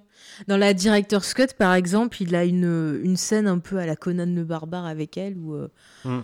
Voilà quoi, il, il profite un peu. Bah, même dans la version euh, censurée euh, commerciale, on va dire, euh, en mhm. fait, tu vois bien qu'ils commencent à s'embrasser et après, la scène suivante où on la voit, elle est possédée. Et bon, on sait bien qu'il faut un contact physique prolongé pour qu'il y ait possession. Donc, un échange ah oui, Non, mais dans, dans, la director's cut, par exemple, la scène dans le, le cimetière et tout ça, c'est c'est obvious que oui, effectivement, euh, il lui a fait touche pipi euh, pour qu'elle soit possédée. Tu et en plus, ça se sent que ce soit la version commerciale ou director's cut, euh, que c'est pas consenti en plus. Hein. Oui. Ah, mais oui, clairement. Ah oui, oui, il l'hypnotise pour qu'elle se taise, quoi. Tu vois, c'est. Je rebondis sur le, le passage à l'âge adulte et l'envie de ne pas vieillir. Attention, transition man. Et est-ce que finalement, cette envie de ne pas grandir, c'est un peu ce qui a euh, alimenté ce qu'est le, début des Villes Dead 2, c'est-à-dire une espèce de remake du premier, ou du moins de version condensée de 30 minutes? Alors on l'a dit, il y avait des contraintes de production, euh, mais est-ce qu'il n'y avait pas aussi l'envie de revenir sur ce qui avait fait euh, une certaine gloire de, de, Sam Raimi et le fait de vouloir revisiter ce qu'il a rendu célèbre à l'époque et euh, de vouloir en livrer la version de ce qu'il était devenu avec sa maturité d'homme de, de ce moment-là? Ah mais c'est totalement ça, enfin tout Evil Dead c'est totalement ça. C'est Sam Raimi, comme on le disait au début, qui à chaque film euh, bah, réinterprète son, histoire de, départ et montre ce qu'il peut faire. Et, c'est pour ça que tu vois, sur le plan, j'avais appelé ça variation sur le même thème, parce que pour moi c'est genre la peur, comment est-ce que je peux la traiter? Et on voit que bah, la peur ou l'horreur, c'est soit frontalement avec un film qui fait très peur. Sur les variations, euh, juste, euh, moi je pense que au-delà de de, de, de, faire euh, euh, de réexplorer, de voir remontrer quelque chose d'autre de plus abouti. Je pense qu'il y a aussi euh, la frustration de ne pas avoir pu faire tout ce qu'il voulait dans le premier, qui on a, on a dit les, les, les, circonstances de production étaient vraiment très compliquées, très difficiles. Il y a la moitié du casting et même de, du reste de la production qui s'est paré en cours de route parce qu'ils n'avaient pas l'eau courante. Euh, ils avaient euh, donc pas de quoi se nettoyer, pas de quoi chauffer. Euh, c'était vraiment infernal ce, ce tournage et, et, forcément à la fin il restait quasiment plus que euh, bah, le cœur de l'équipe en fait que, qui va se retrouver sur euh, tous les autres. Euh, et, et, et, du coup bah de ces difficultés il n'a pas pu faire tout ce qu'il voulait en fait Sam Raimi et du coup dans le 2 c'est aussi l'expression de vouloir aboutir plus euh, ce qu'ils n'ont pas pu faire, et puis évidemment euh, souscrire à la tradition euh, du 2 euh, euh d'une suite de films d'horreur, que ce soit que ce soit Terminator ou ou Halloween ou etc. En fait, en général, les suites de films font toujours une exploration de l'univers en fait un peu plus poussée, et du coup, il y souscrit aussi quoi. Ce qui est intéressant, et c'est euh, Edgar Wade qui le soulignait dans les bonus, c'est qu'on peut faire un, un, raccord en fait total entre euh, Evil Dead 1 et Evil Dead 2 si on supprime donc la première demi-heure à travers un plan qui est euh, vraiment analogue. C'est le plan où Ash et c'est le plan final de Evil Dead 1 normalement. Ash est près de sa voiture et là on a une caméra subjective qui va plonger dans sa gorge et il y a exactement le même plan après environ une demi-heure de film dans Evil Dead 2 et on pourrait presque couper donc la première demi-heure, raccorder les deux films à ce moment-là et on comprendrait à peu près ce qui se passe par la suite. Oui, après, euh, tu peux voir ça aussi comme un previously dans euh, euh, voilà, Evil Dead. Et les, autres, les autres autour, on s'en fout. Ce qui est important, c'est Linda parce que c'est quelque chose qui va être récurrent. C'est quelque chose qui va même continuer tu vois, sur la série. C'est vraiment, il va jamais se remettre de, de, ce trauma d'avoir perdu sa copine. Donc c'est intéressant voilà, de, de, elle la reciter. Après, voilà, comme je, comme je disais, c'est que l'horreur au départ c'est pas forcément voilà le genre qui plaît à Sam Raimi mais je pense qu'il s'est amusé à voir justement comment il pouvait le, raconter différemment. Donc ça va être très premier degré dans le film. Dans le deuxième il va partir sur la comédie horrifique euh, et autre part voilà bah, montrer ce qu'il a appris à faire comment il a évolué. Et le dernier c'est la, la, comédie euh, un peu médiévale fantastique avec voilà ce côté euh, toujours horrifique et en même temps bah, il développe son, son univers puisqu'il part de ce bouquin le Necronomicon et puis il va développer tout, tout un truc autour avec une histoire de prophétie enfin à chaque fois il nous le rappelle donc il arrive à garder en fait un fil rouge tout au long de cette trilogie. Euh, c'est vrai que souvent on dit ah mais les films ont rien à voir, pourquoi on dit que c'est une trilogie machin. Mais il y a, y a le fil rouge, voilà, ce côté Lovecraft comme tu l'as très bien dit euh, justement Sophie, ce côté bah, le thème de l'horreur euh, avec différents points de vue. Il y a un côté un peu bah, euh, anthologique limite. Et puis euh, en même temps, voilà sur le 2 on parle de remake souvent voilà du 1 mais quelque part Sam Raimi avant tout le monde il a inventé le requel à la fois remake, à la fois c'est c'est quel Enfin, je veux dire, c'est un mec qui était en avance sur son idée temps? Je sais pas sûr. bah, sur Evil Dead, ça fonctionne. Maintenant, voilà, bon. Après, je pense que la plupart euh, ont le même problématique. Hein. C'est pas du tout les réalisateurs mm -hmm. qui amènent cette idée, c'est toujours la production et les besoins financiers. Oui, puis le besoin de capter un nouveau public. Et, et, que je sais pas pourquoi les producteurs se disent non, les gens n'ont pas vu l'original, donc faut absolument refaire tout. Mm. Et ça, ça peut venir aussi du fait que c'est un enfant de la télévision qui a grandi en regardant bah, des séries télé, en regardant bah, tous les films qu'on a cités. Mais c'est peut-être aussi ça, aussi cet héritage-là, de dire bah tiens, euh, puisqu'il veut absolument que je revienne dans la cabane, que je fasse ça et tout, bah tiens, je vais faire ça, un peu en rigolant, parce que même les scènes avec Linda et tout, c'est ultra cliché. Il y a des fois, ah oui. tu te dis, oh mon dieu, je regarde un sitcom, tu vois. c'est Limite, tu vois la parodie des, des, des nuls euh, au début de, de, la Cité de la Peur, tu vois. Il ne peut plus rien nous arriver d'affreux, tu vois. C'est et, et c'est excellent, c'est excellent. c'est vrai, c'est vrai. Mais en fait, c'est aussi finalement peut-être une parodie de son propre film au final. Sam Raimi va même plus loin et il euh, y a dans les bonus un des, des, participants à Evil Dead 3 qui nous dit que euh, pour que les l'ensemble le, des, des, participants saisissent bien la mentalité de Sam Raimi, Sam Raimi avait l'habitude de dire que le premier était un film d'horreur, le deuxième était une comédie et le troisième un film d'aventure. Alors à chaque fois, c'est matiné par l'horreur quand même qui est sous-jacente dans les trois films, mais il a l'envie de l'aborder trois fois différemment en fait. La première fois avec les codes de l'horreur, même s'il en joue, la deuxième fois avec ceux de la comédie de manière plus affirmée, même si la comédie était présente dans le premier, et la troisième fois vraiment en l'inscrivant dans une grande fresque médiévale. Bah, c'est vrai qu'en plus, si tu regardes bien, au fur et à mesure, euh, ça a aussi... Euh, alors, il y a des histoires de censure, évidemment, de s'adapter au, au, au, enfin de pas avoir le même problème que pour euh, le, le, premier au niveau de la diffusion.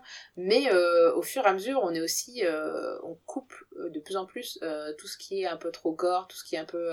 par exemple, dans le 2, ils ont reproduit le, le, le, liquide, enfin le sang qui est du lait, des danites, parce que euh, alors qu'ils avaient les moyens de faire avec du sang euh, du rouge cette fois-ci mais euh, mais en fait ils ont voulu continuer ça en se disant bah ça nous permettra d'éviter la censure. Donc ça c'est une ah, problématique de production d'ailleurs je, je, me permets de, de, de, préciser vu que tu parles de ça c'est que Dino De Laurentiis voulait qu'il soit unrated et c'est pour ça qu'ils ont fait ça pendant le tournage. Mais du coup, ça lui permet d'atteindre euh, un public de plus en plus large. Et du coup, effectivement, euh, film d'aventure, bah, on est en plein dans ça, avec le troisième qui est complètement euh, euh enfin censuré de... Enfin, il n'y a aucune scène qui est vraiment trash, en fait, finalement.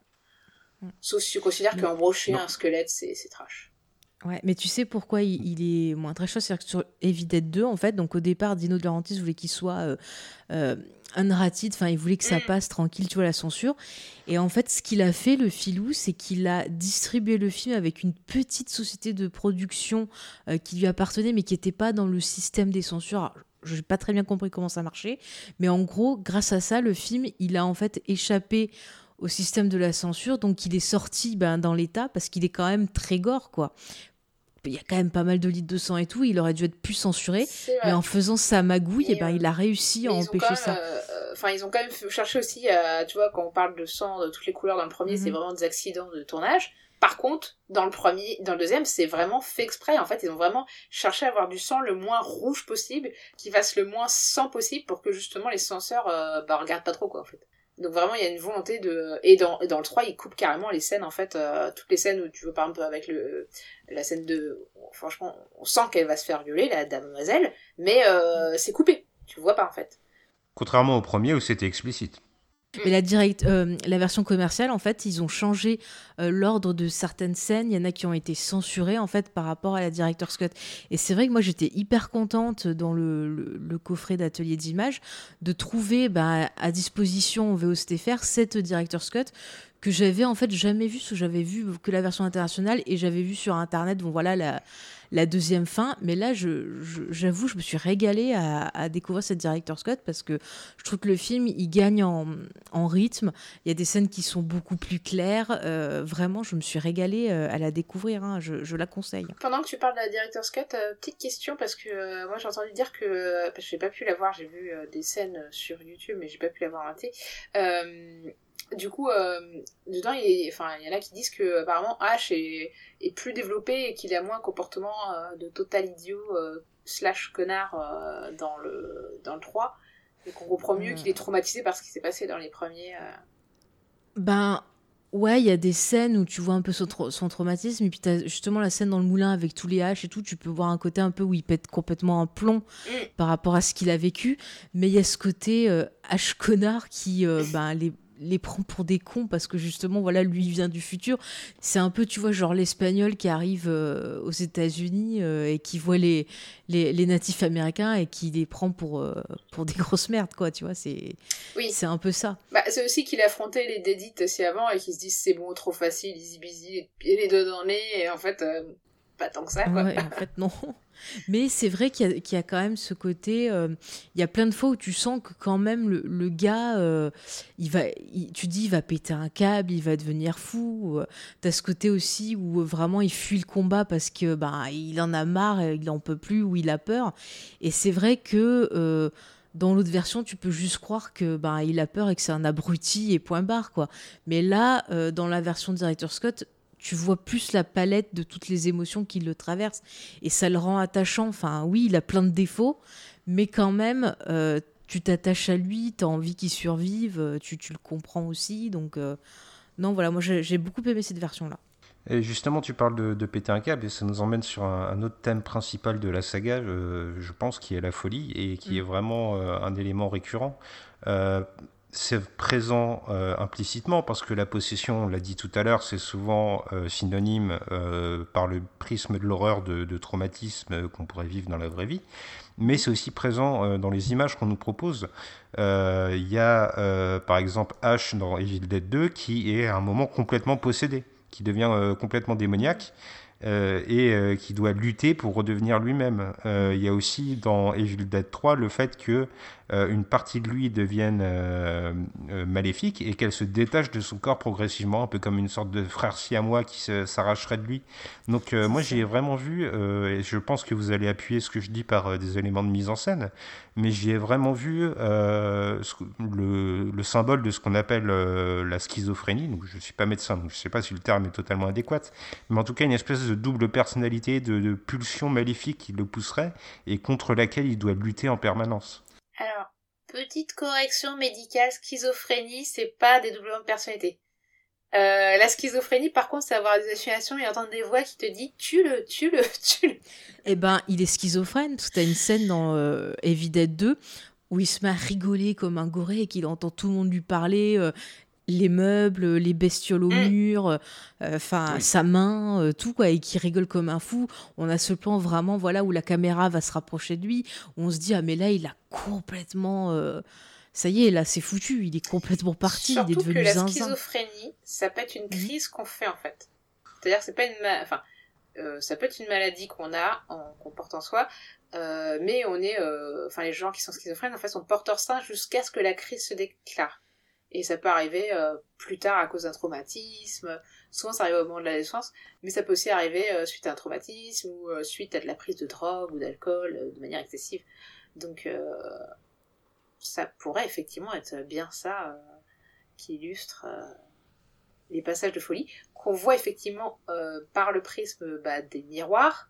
Mm. qui ont dans le 1 et dans le 2 c'est vraiment une réflexion vraiment trompeuse qui moi m'a rappelé le prince des ténèbres dans ce côté mm. liquide noir abyssal qui contient bah, le mal en fait et, et dans le 3 il y a un côté plus humoristique c'est limite une allégorie enfin une petite clin d'œil au voyage de Gulliver avec des mini H qui en, qui en sortent, mais qui donnera après le double démoniaque de H qui, bah, par son erreur, va pouvoir euh, diriger l'armée des morts. Donc, euh, Puis t'as ce côté un peu, tu sais, euh, le jab sur l'épaule qui te, qui te dit ce que tu dois faire. Enfin, c'est... Avec ce petit Mais c'est ça, et puis H, c'est un personnage qui est tout le temps partagé entre euh, ben, les valeurs qu'il qui peut avoir, qu'on découvre dans le premier, tu vois, ce côté gentil mm. garçon qui veut protéger sa copine, et le côté ben, j'ai peur, euh, euh, je veux me barrer. Et cette espèce de déchirure en lui, c'est aussi ça qui cause le traumatisme. Et, et ben, c'est quelque chose qui revient souvent et qui reviendra souvent dans la filmographie de, de Sam Raimi. Quand tu vois Sam Raimi, par exemple, le bouffon vert, il y a des scènes avec le bouffon il va se regarder dans le miroir, où il va entendre des voix lui dire ce qu'il doit faire et tout. Il y a certaines scènes, moi, qui m'ont fait penser à Evil Dead aussi. Et, et Spider-Man 3, même. Hein. Spider-Man 3, ouais, c'est ça. Le... Mm. Ouais, mm. aussi, ouais. Avec la, la... Avec Venom. Venom. Mm. Mais tu vois, on retrouve ce qu'on disait sur euh, Sam Raimi aussi au début, ce côté dualité, euh, ce côté toujours sur le fil, avec bah, quelque part le Sam Raimi qui a l'air d'être calme quand on le voit dans les interviews, qui a l'air tout, tout effacé et tout, et le Sam Raimi complètement euh, ben, tounesque euh, qu'on peut découvrir dans certains films, ce côté euh, épique Sam Raimi aussi qu'on peut avoir dans, dans, la mise en scène où il va rendre des choses bah, énormes, même le plus, le plus lâche des personnages, il va en faire un mec badass au possible, et, et on retrouve tout ça dans le film. Et puis même, euh, voilà, tu parlais de la, possession, donc on, on parlait comme ça de, traumatisme. Mais pareil, c'est aussi une métaphore carrément euh, bah, de la folie de quelqu'un. Genre quelqu'un qui devient fou au point de tuer tout le monde. Euh, et ben on peut le voir avec un visage démoniaque aussi. Il y a des histoires, par exemple, de, de true trucs comme ça, où il y a des victimes qui ont décrit leur agresseur comme des démons avec des visages déformés par la colère, par la haine, par plein de choses. Donc euh, ça peut aussi être une représentation de, tout ça. D'ailleurs, au niveau de la folie, si on voit cette dualité de H, bah, on comprend que H, c'est Sam Raimi en fait. C'est comme ça qu'il se voit. À la fois euh, bah, badass parce qu'il s'éclate avec ses camarades et à la fois bah, nul parce que c'est ce qu'il a l'impression d'être. Euh, quand on revient à la, situation, à la citation où on disait que tout le monde le voit comme un génie sauf lui, bah, c'est ça. C'est-à-dire que les autres personnages voient H comme un héros mais lui ne se voit pas comme un héros, puisque justement, il veut refuser ce statut-là. Mm, bah, on peut je peux refaire un point clinique. le, syndrome, euh, le syndrome de l'imposteur, euh, s'il en ressent un, euh, c'est un cas, ça c'est un mal psychiatrique en fait dans le sens où en fait c'est un stress que tu ressens et qui va te faire avoir des pensées paranoïaques où tu vas vraiment perdre totalement confiance en toi, mais tu vas te persuader que que même cette euh, que tu mens aux autres en fait. Et, euh, et vraiment c'est un cas euh, clinique en fait le mhm. syndrome d'imposteur c'est pas juste alors on a tendance à survendre aujourd'hui et en parler dans tous les, les, cas mais un vrai cas de syndrome d'imposteur ça peut amener à un burn-out à une, crise de dépression nerveuse importante. Et c'est vraiment un, quelque chose qui flirte avec la folie quoi. Mais tu vois c'est intéressant le, le, point que tu soulèves c'est que Sam Raimi à chaque fois que ça allait pas bien il est revenu à l'horreur. Je veux dire Evil 2, il est revenu parce qu'il était triste euh, ben, que son film Mort sur le grill n'ait pas marché. Et euh, par exemple, Jusqu'en Enfer, qui arrive après euh, la trilogie Spider-Man, il est revenu dessus parce qu'il n'a pas pu faire son Spider-Man 2, parce que il savait pas. 4, pardon. Parce qu'il savait pas ben, ce qu'il allait faire, que, comment ça allait être maintenant après ce, ce, et même, ce, succès. Spider-Man 3, c'était compliqué en termes de production, il n'a pas pu faire ce qu'il voulait on lui a imposé mm. euh, des personnages, euh, l'acteur qui jouait Venom, etc. Enfin bref, c'était compliqué pour lui. Donc ouais, ouais. Euh, bah d'ailleurs, dans Drag Hell, il revient totalement à ce qui a fait Evil Dead, quoi. C'est-à-dire que c'est aussi un personnage qui s'en prend plein la gueule, c'est un personnage qui est, est, lâche à un moment et va payer sa lâcheté, mais au centuple. Mm. Et, et d'ailleurs, c'est un personnage qui a sans doute un trouble d'anorexie. Donc, Enfin, c'est-à-dire que le fait qu'elle se fasse cracher plein de trucs à la tronche, qui sont souvent ouais, ouais, euh, des, choses un peu alimentaires, ça peut renvoyer à l'anorexie, à la boulimie, etc. et aux troubles mm. alimentaires. Et euh, expliquer aussi, euh, parce qu'elle rejette son apparence, elle veut pas de photos d'elle, etc. Donc à nouveau, il y a quelque chose de, la folie, du rejet de soi-même et d'un problème avec son propre reflet, quoi. Et tu retrouves ça aussi dans, par exemple, Intuition, ou le personnage de Kate Blanchett qui a des pouvoirs, voilà, un peu médium. Pas de spoil, j'ai pas encore vu. Je te dis pas, mais bon, euh, elle, si tu veux, elle, euh, tire les cartes, voilà, elle a, des pouvoirs et toute la ville euh, bah, la voit comme bah, une imposteur. Et elle, elle, elle réagit pas. Enfin, tu vois, c'est genre, oh, bah tant pis, il croit ça, moi je continue à faire ce que j'aime. Mais en même temps, tu sens que ça la peine. Et tu retrouves un peu ça aussi dans euh, Oz, avec le, personnage donc, du magicien d'Oz, qui, pareil, euh, fait de la magie, mais en fait est un charlatan. Mm. Et c'est encore une fois ce, ce, côté un peu euh, coupure entre l'homme de spectacle et l'homme derrière la caméra. sur ses émotions, sur ce qu'il ressent, et on sent le, le, le côté un peu un peu peine. Enfin, je sais pas, il y a quelque chose de touchant derrière ça, même dans, dans C'est pour ça qu'on peut pas en vouloir à H. Parce qu'il y a plein de moments comme ça où on ressent que ben, s'il est comme ça, c'est parce qu'il y a le trauma, c'est parce qu'il ressent certaines choses. Et au final, c'est parce qu'il est humain. Et c'est pour ça qu'on aime bien H, parce qu'il a des réactions que nous-mêmes, on pourrait avoir. Face à ça, on se serait peut-être tous ou toutes barrés, hein, je sais pas. Hein. On n'est pas genre un super-héros. Euh, c'est comme ce qu'on disait après la Seconde Guerre mondiale que tout le monde avait été résistant, mais en vrai, euh, si on avait été face à ça, euh, je sais pas ce que subit H, euh, je suis pas sûr qu'on ait c'était ouais, on va combattre le mal, bien sûr. Non, je pense que tu te casses. si ça t'arrive Est-ce qu'on se serait coupé la main pour se greffer une tronçonneuse? Je sais pas. Ah, je ne sais pas. Moi, déjà, je vois une fille qui arrive qui me dit. Allez, de faire ça tout seul, je pense que tu meurs d'une hémorragie.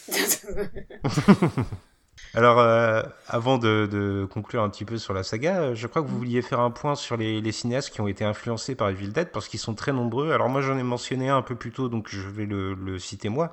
Euh, c'est Edgar White, donc le cinéaste anglais euh, à qui on doit la trilogie Cornetto, Baby Driver ou euh, Last Night in Soho récemment. Et euh, en plus d'être très influencé par Sam Raimi, par son cinéma, par Evil Dead donc plus particulièrement, il semblerait qu'il y ait une vraie amitié qui se soit nouée entre les, les deux réalisateurs. Et Edgar Wright parle même maintenant de Sam Raimi comme un de ses amis les plus intimes et celui dont, duquel il se sent presque le plus proche. Donc il y a une vraie complicité qui est née à travers la saga Evil Dead et qui nous a permis de découvrir un autre réalisateur de talent. Et je crois qu'il y en a, allez, il y en a au moins deux dans la liste que j'ai sous les yeux qui parlent particulièrement à Faye quand même. Ah ouais, alors moi je vais parler de Peter Jackson parce que voilà, je, l'aime d'amour, écoutez. Il est aussi dans ma liste de mes réalisateurs préférés, mais genre par exemple en voyant Evil Dead, il s'est dit "Ah mais c'est trop bien en fait, on peut faire des choses euh, en étant inventif euh, et même sans avoir d'argent." Et hop, hop, il a commencé à faire bad test. Il a réutilisé d'ailleurs des techniques euh, des techniques de mise en scène euh, de, de caméras euh, qui, avait, euh, qui a été mis en place dans Evil Dead 1 pour faire Bad Test et Branded d'ailleurs. Mm. En effet, et puis alors sur le Seigneur des Anneaux, sur les deux tours, la bataille du gouffre d'Elm, il s'est inspiré de pas mal de choses de l'armée des, des morts, justement. Donc vraiment, Oui. c'est- c'est c'est dommage, ouais, c'est magnifique. Deux de mes passions qui sont reliées, écoutez, on ne peut pas demander mieux. Et puis euh, il y, a aussi- il y a aussi un cinéaste mexicain, je crois, que tu aimes particulièrement et qui, qui parle du Evil Dead avec beaucoup de passion.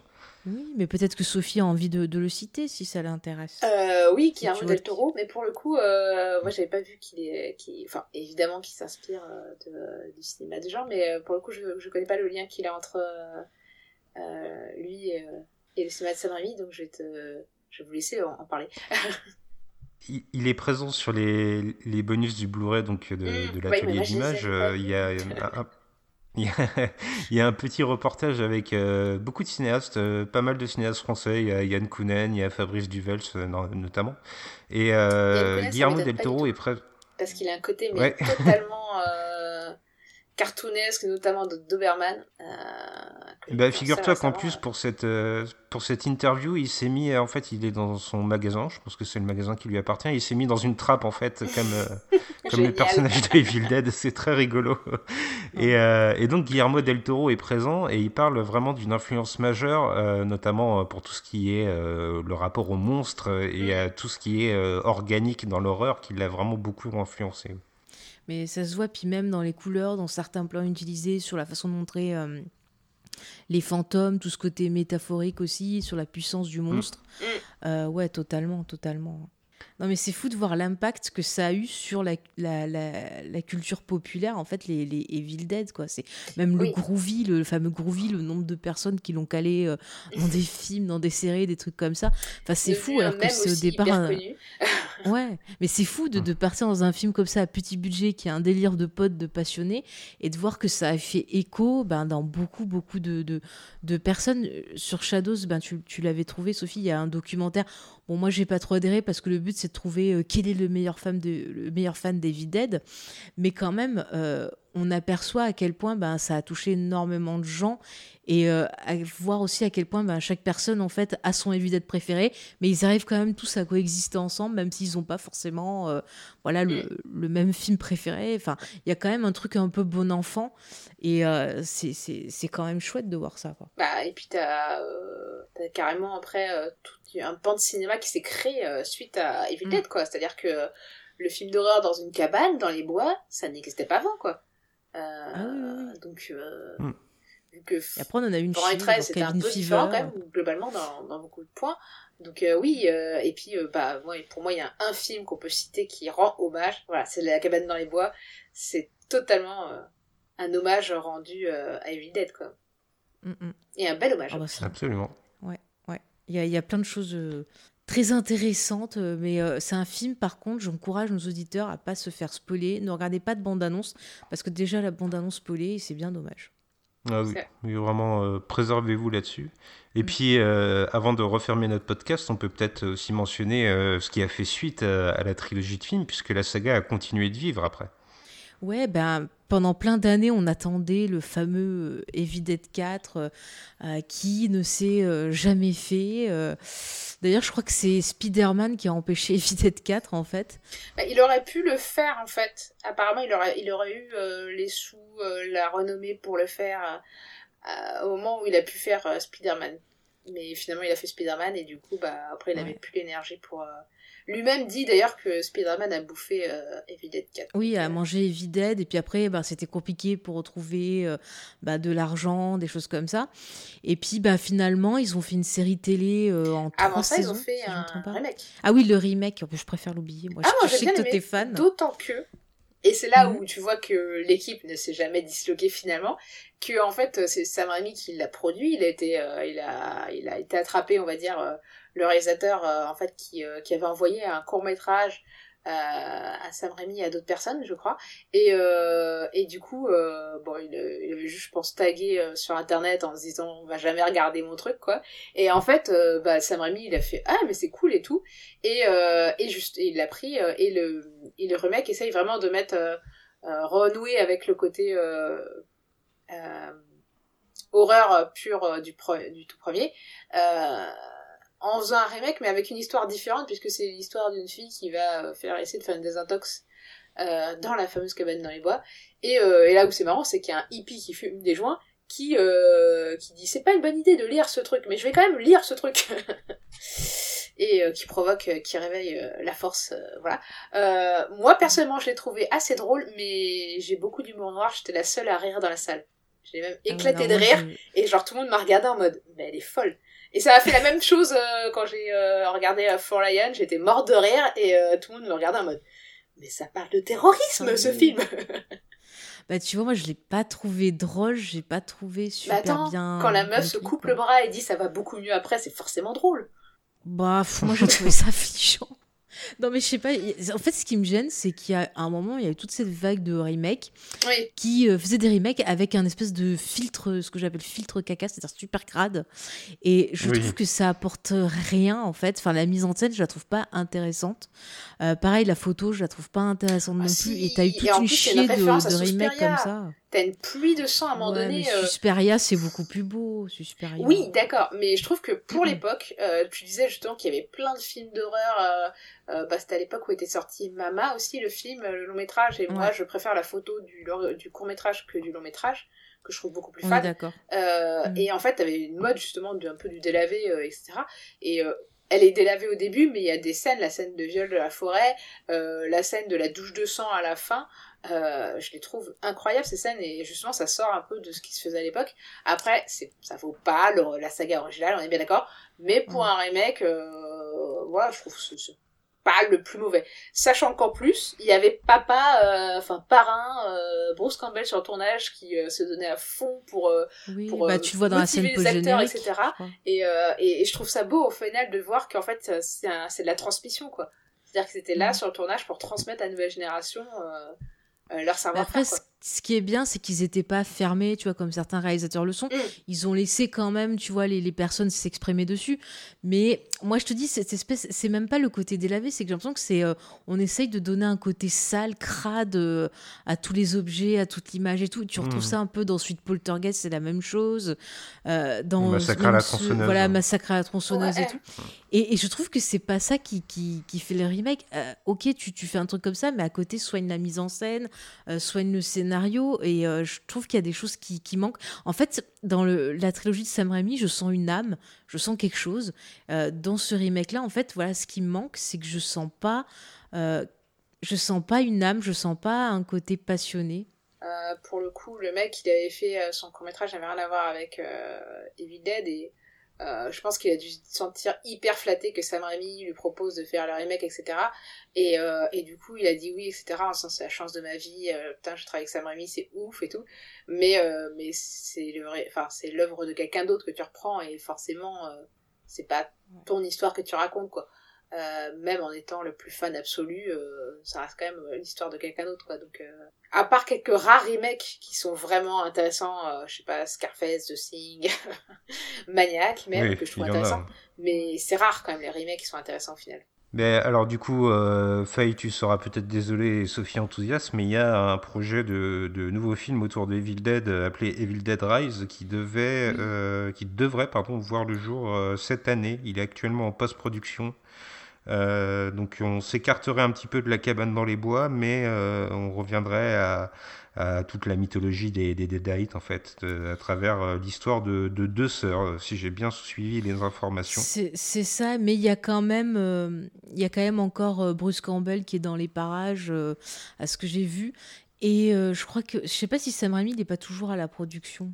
Bah, Il lu ça, hein. Il produit pas mal de choses. hein. Enfin, il a produit même pas Ouais, mal de choses. Euh, Mm. Bon, Bruce Campbell est à la production en tout cas. Et Sam Raimi aussi, et Rob Tappert, donc les trois. euh, Ouais, non, mais il le pas projet a l'air hein. plus intéressant, tu vois. Je, je, suis, je, je suis curieuse de voir ça. Après, bon, il y a eu la, la série télé, comme on a dit, là. Euh, trois saisons. Vous pouvez les voir sur Netflix. Moi, ça m'a fait énormément rire. Pour moi, c'est un peu le Oui. Evil Dead 4, en fait, cette série. C'est très très drôle. Après, moi, je suis un peu déçue en ayant vu la fin alternative du 3, que c'était pas en mode, euh, je sais pas, euh, le futur apocalyptique, parce qu'en fait, il a foiré sa, sa dernière truc, parce qu'au final, l'impression que le monde est plutôt normal et c'est lui qui va encore faire une connerie pour, euh, En gros, le concept de la série, c'est euh, est devenu, euh, bah, n'a pas quitté son job de vendeur dans un supermarché et il a une petite vie tranquille. Il est dans sa caravane et euh, alors euh, pour le coup, je crois qu'en fait dans le pitch de la série, c'est en gros euh, euh, quand il est revenu seul euh, de son séjour dans la cabane, euh, on lui a mis sur le dos les meurtres. Euh, un peu comme dans le début du 2 aussi, où direct les mecs ils arrivent, ils pensent tout de suite que c'est un fou meurtrier. Et, euh, et du en coup, fait, bah, c'est pas prouvé, c'est une, une légende en gros qui circule dans la ville qui dit que c'est lui en fait qui a pété un cap. C'est-à-dire que euh, lui en fait il a raconté son histoire donc il est victime, mais en fait tous les gens autour de lui l'ont ben, transformé de victime à, à coupable. Voilà au point qu'il qu'il a dû fuir la ville et aller travailler ailleurs pour pour un peu échapper à son à son trauma. C'est ça. Et euh, voilà Et donc coup- comme tu disais, il a sa petite tranquille. Pour draguer une nana, il se décide à sortir euh, le Necronomicon et à le Faut lire. dire qu'il était bourré, hein, faut, faut le dire. Oui, mais bon, c'est pas une excuse. et, et euh, faut quand même dire aussi, souligner, parce que moi je trouve que les vrais héros, c'est quand même ces comparses qui l'accompagnent, alors qu'ils ont perdu une bonne partie de leurs proches à cause de sa connerie, euh, et qui quand même vont le suivre jusqu'au, on pourrait dire jusqu'en enfer, quoi. Donc sans spoiler, voilà, ils vont devoir affronter une série de démons euh, qui ont été révélés par le livre euh, et qui, euh, en plus, bah du coup, là, ça épouse vraiment la mythologie qui est déjà un peu amorcée dans le 2 et le 3, à savoir que bah, Ash serait un espèce de héros pour les démons à éliminer, quoi. Et que c'est pour ça qu'ils le poursuivent particulièrement. Rien que pour le fait de voir euh, Bruce Campbell in- incarner Ash à nouveau, euh, ça vaut le coup d'œil, franchement. Oui, et Ah puis en oui, plus, c'est sa super petite drôle, gaine. Oh, il est C'est magnifique. super drôle. Et puis, euh, c'est pas un personnage euh, simple à aimer finalement, hein, parce qu'il est un peu raciste, il est un peu rétrograde, il est un peu euh, tout ce Oui. que tu veux, quoi. Oh bah il doit être républicain. Et, euh, et c'est ça, c'est un peu le républicain un peu beauf, quoi. Et euh, mais au final, qui s'avère attachant euh, dans la force de l'action, en fait, qui devient courageux dans la force de l'action, qui oublie euh, tous ses préjugés, euh, en fait, assez vite, quoi. C'est un personnage qui se bonifie dans, dans les malheurs. Ouais, puis il a une évolution qui est intéressante, voilà, au bout de ces, de ces trois saisons. C'est dommage qu'il n'y ait pas eu de suite, parce que moi, franchement, je trouve que la série, elle, était vraiment cool. Et moi, je la conseillerais à nos auditeurs, s'ils ont fini de revoir les, les trois premiers films, de partir euh, sur la série. Vraiment, ça fait un bon complément. Oui, tout à fait. Faut passer un bon moment, et en plus, les épisodes sont courts, pas trop longs. Ouais, Oui. ça c'est bien. Et puis, regardez bien la saison 2. digeste. Moi, je me remettrai jamais. Pensez à moi quand vous verrez la scène de la morgue. Vous ne verrez plus jamais Faye de la même façon. Ah non, mais j'ai jamais autant é- enfin, rigolé et été choqué en même temps. Voilà. Avant de se quitter, je vous propose euh, de poser la petite note traditionnelle. euh, Alors là, on va noter la trilogie dans son entier, puis en même temps qu'on le note, euh, on va pouvoir chacun mentionner l'épisode préféré. Allez, pour une fois, une fois n'est pas coutume, je vais me jeter à l'eau en premier. Moi, Evil Dead, c'est une bonne partie de mon enfance. Alors, vous allez me dire que j'ai dû avoir une enfance houleuse, oui, c'est vrai. Une enfance de cinéphile de l'extrême, en tout cas. Donc, c'est vraiment un film du cœur. Et moi, je lui mettrais un bon 8 coup de cœur, parce que franchement, c'est quelque chose qui m'a bercé. Et euh, je mettrais une mention toute particulière à Evil Dead 2, parce que je trouve qu'il a une inventivité folle dans les, plans, dans les cadres, euh, dans les effets spéciaux, qui sont vraiment des effets pratiques. Euh, on est avant l'ère du numérique. Euh, et puis qui en plus a un, humour décapant, qui impose un héros euh, faussement cool en fait. Il est, on l'a, on l'a pas vraiment dit, mais il est cool, mais en même temps il y a une vraie réflexion sur ce qu'est euh, euh, la figure du héros et sur le fait que ces personnages mythologiques qu'on s'invente euh, ne sont jamais vraiment idylliques. Donc je mettrai le 2 en avant. Toi Sophie et ben moi, Evil Dead, j'ai vu, j'étais déjà en école de cinéma. Parce que quand j'étais jeune, j'avais pas le droit de regarder des films d'horreur. Enfin, même, j'avais pas le droit trop de rester trop longtemps devant la télé. Donc, euh, j'ai lu beaucoup de Stephen King, euh, je me suis gavée de faits divers, euh, mais... euh, Oui, parce que dans les journaux, il y a des trucs trash. je trouvais ma dose d'horreur dans la Bible. J'ai même lu la Bible pour voir tous les passages trash, quand même. Et il y en a plein, spoiler. Pour les enfants euh, torturés par leurs parents qui ne leur laissent pas regarder les films d'horreur, la Bible, c'est une bonne ressource. Ah, les histoires de Pierre Belmar aussi, là, les faits, euh, les faits divers, les trucs de série, enfin de meurtre en série, c'était bien ça. Vrai. Ah. Et du coup, euh, je l'ai vu tardivement, mais euh, et, et ce qui ju- justement tordra euh, le coup à tous ceux qui disent euh, ah ça vieillit, ah c'est machin. Non, pas du tout. hein. Moi, je l'ai vu tardivement et euh, Et j'ai adoré dès la première vision. D'ailleurs, le 2, je l'ai revu je sais pas combien de fois. je l'ai même vu dans un pub en Écosse. Et franchement, tout le monde était captivé alors qu'il n'y avait même pas le son qui était mis parce qu'il y avait trop, enfin, on n'entendait pas le son puisqu'il y avait trop de, de, ça parlait trop fort dans le bar, mais tout le monde regardait et s'esclaffait en même temps et c'était, euh, c'était un moment sympa. Alors que c'était pendant un festival euh, de comédie euh, stand-up qui a l'été en Écosse, donc tout ça pour dire que même dans une salle bondée, dans un pub, ce film marche. Donc voilà, ouais, vraiment la, trilogie en entier est vraiment cool. Et du coup, je vais faire ma chieuse. Hein, je vais refaire comme la dernière fois. Je vais mettre 9 99, ce qui fait à nouveau, si on retombe, 666. Et bah tout est lié et puis avec un gros cœur ton tour de te livrer à l'exercice. Évidemment un coup de cœur, ah, un coup de cœur sanguinolent. Je suis trop contente qu'elle ait mis 9,99 parce que je voulais mettre pareil. Non mais Evil Dead, la trilogie c'est une obsession pour moi. Enfin je l'ai découvert à l'adolescence, ça a été euh, un choc. Enfin, je, je, suis amoureuse de la, mise en scène. Ça m'a construit dans mon imaginaire. Ça m'a, ça m'a fait découvrir plein de choses. Euh, je suis amoureuse aussi de Bruce Campbell. Voilà, bon, je le dis. Qui ne l'est voilà, pas je fais des, voilà, j'ai fait des infidélités à Kurt Russell pour Bruce Campbell. Voilà, ça arrive, c'est comme ça. Mais bon, euh, c'est deux personnes badass, donc euh, voilà, avec sa petite cicatrice d'ailleurs qui s'est fait dans le 3, magnifique. Et, et alors ce visage allongé au latex. Oh là là là là. Magnifique. Le pauvre, il a quand même avalé du latex sur les tournages. Et en plus, qui était toxique, qui était toxique, il aurait pu s'empoisonner. Et d'ailleurs, le, soir, quand il rentrait chez lui, euh, il avait tellement du sang partout sur ses vêtements, ça collait et tout, qu'en fait, il se mettait tout habillé sous la douche parce que c'était le seul moyen de pouvoir décoller ses, ses vêtements en fait de sa peau. Euh, moi, je l'aurais bien aidé, il n'y a pas de souci. Non, mais euh, sinon, pour être sérieuse, non, mais je, suis amoureuse euh, de la réalisation, de tous ces plans, justement, un peu subjectifs de démons, avec cette voix là qui chuchote, qui est celle de Sam Raimi, là, qui parle comme ça. là. C'est génial, c'est bourré d'inventivité. tous les, les, morceaux burlesques, mais c'est. Je veux dire, je vous en parlais tout à l'heure, la scène voilà, où Bruce Campbell, il fout des assiettes sur la figure, mais qui qui ferait ça quoi? C'est pas un Tom Cruise qui ferait ça non. Enfin c'est excellent.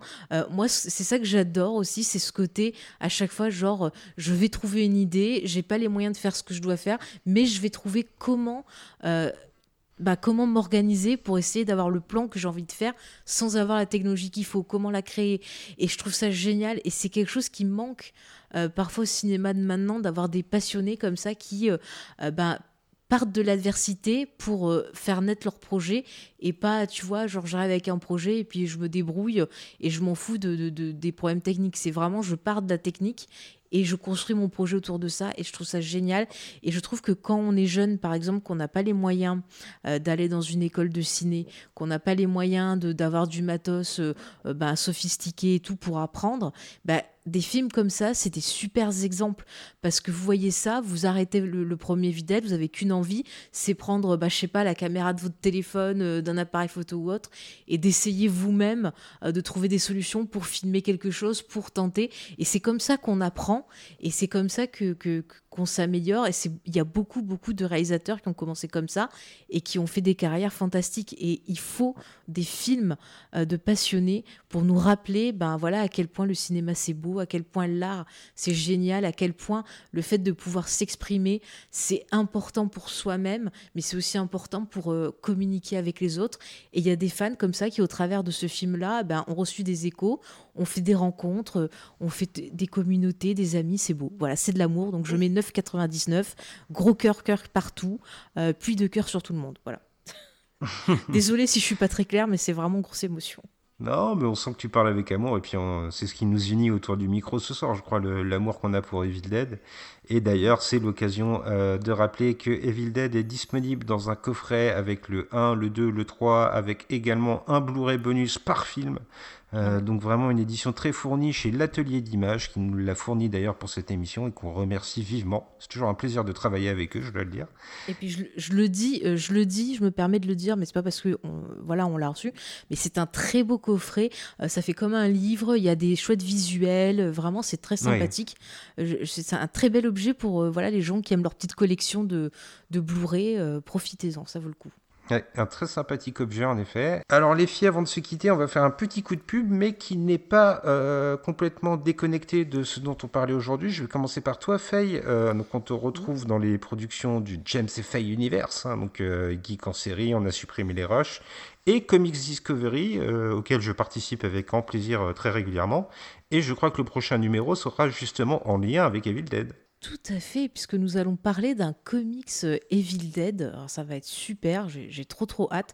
Et en plus, on aura euh, une, invitée talentueuse euh, qui est Rattle Rock. Je ne sais pas si vous connaissez ses vidéos, mais en tout cas, je vous encourage vivement à aller découvrir son travail parce qu'elle fait de très bonnes analyses et elle est très drôle aussi. Eh ben très bien, on sera au rendez-vous. Et puis toi aussi, Sophie, tu es un peu une, lady de l'épouvante, j'ai envie de dire, puisque euh, tu t'essayes à l'écriture, euh, que ce soit sur ton site ou en nouvelle. Oui, oui. Euh, oui, alors effectivement, j'ai un, site, c'est un blog, c'est un WordPress, ça s'appelle Mauvais Genre avec un S au cinéma, tout attaché wordpress.com voilà où bah, j'explore ma fascination pour le cinéma de genre et le cinéma d'horreur euh, et puis, euh, et puis effectivement, euh, j'ai une grande passion pour l'écriture.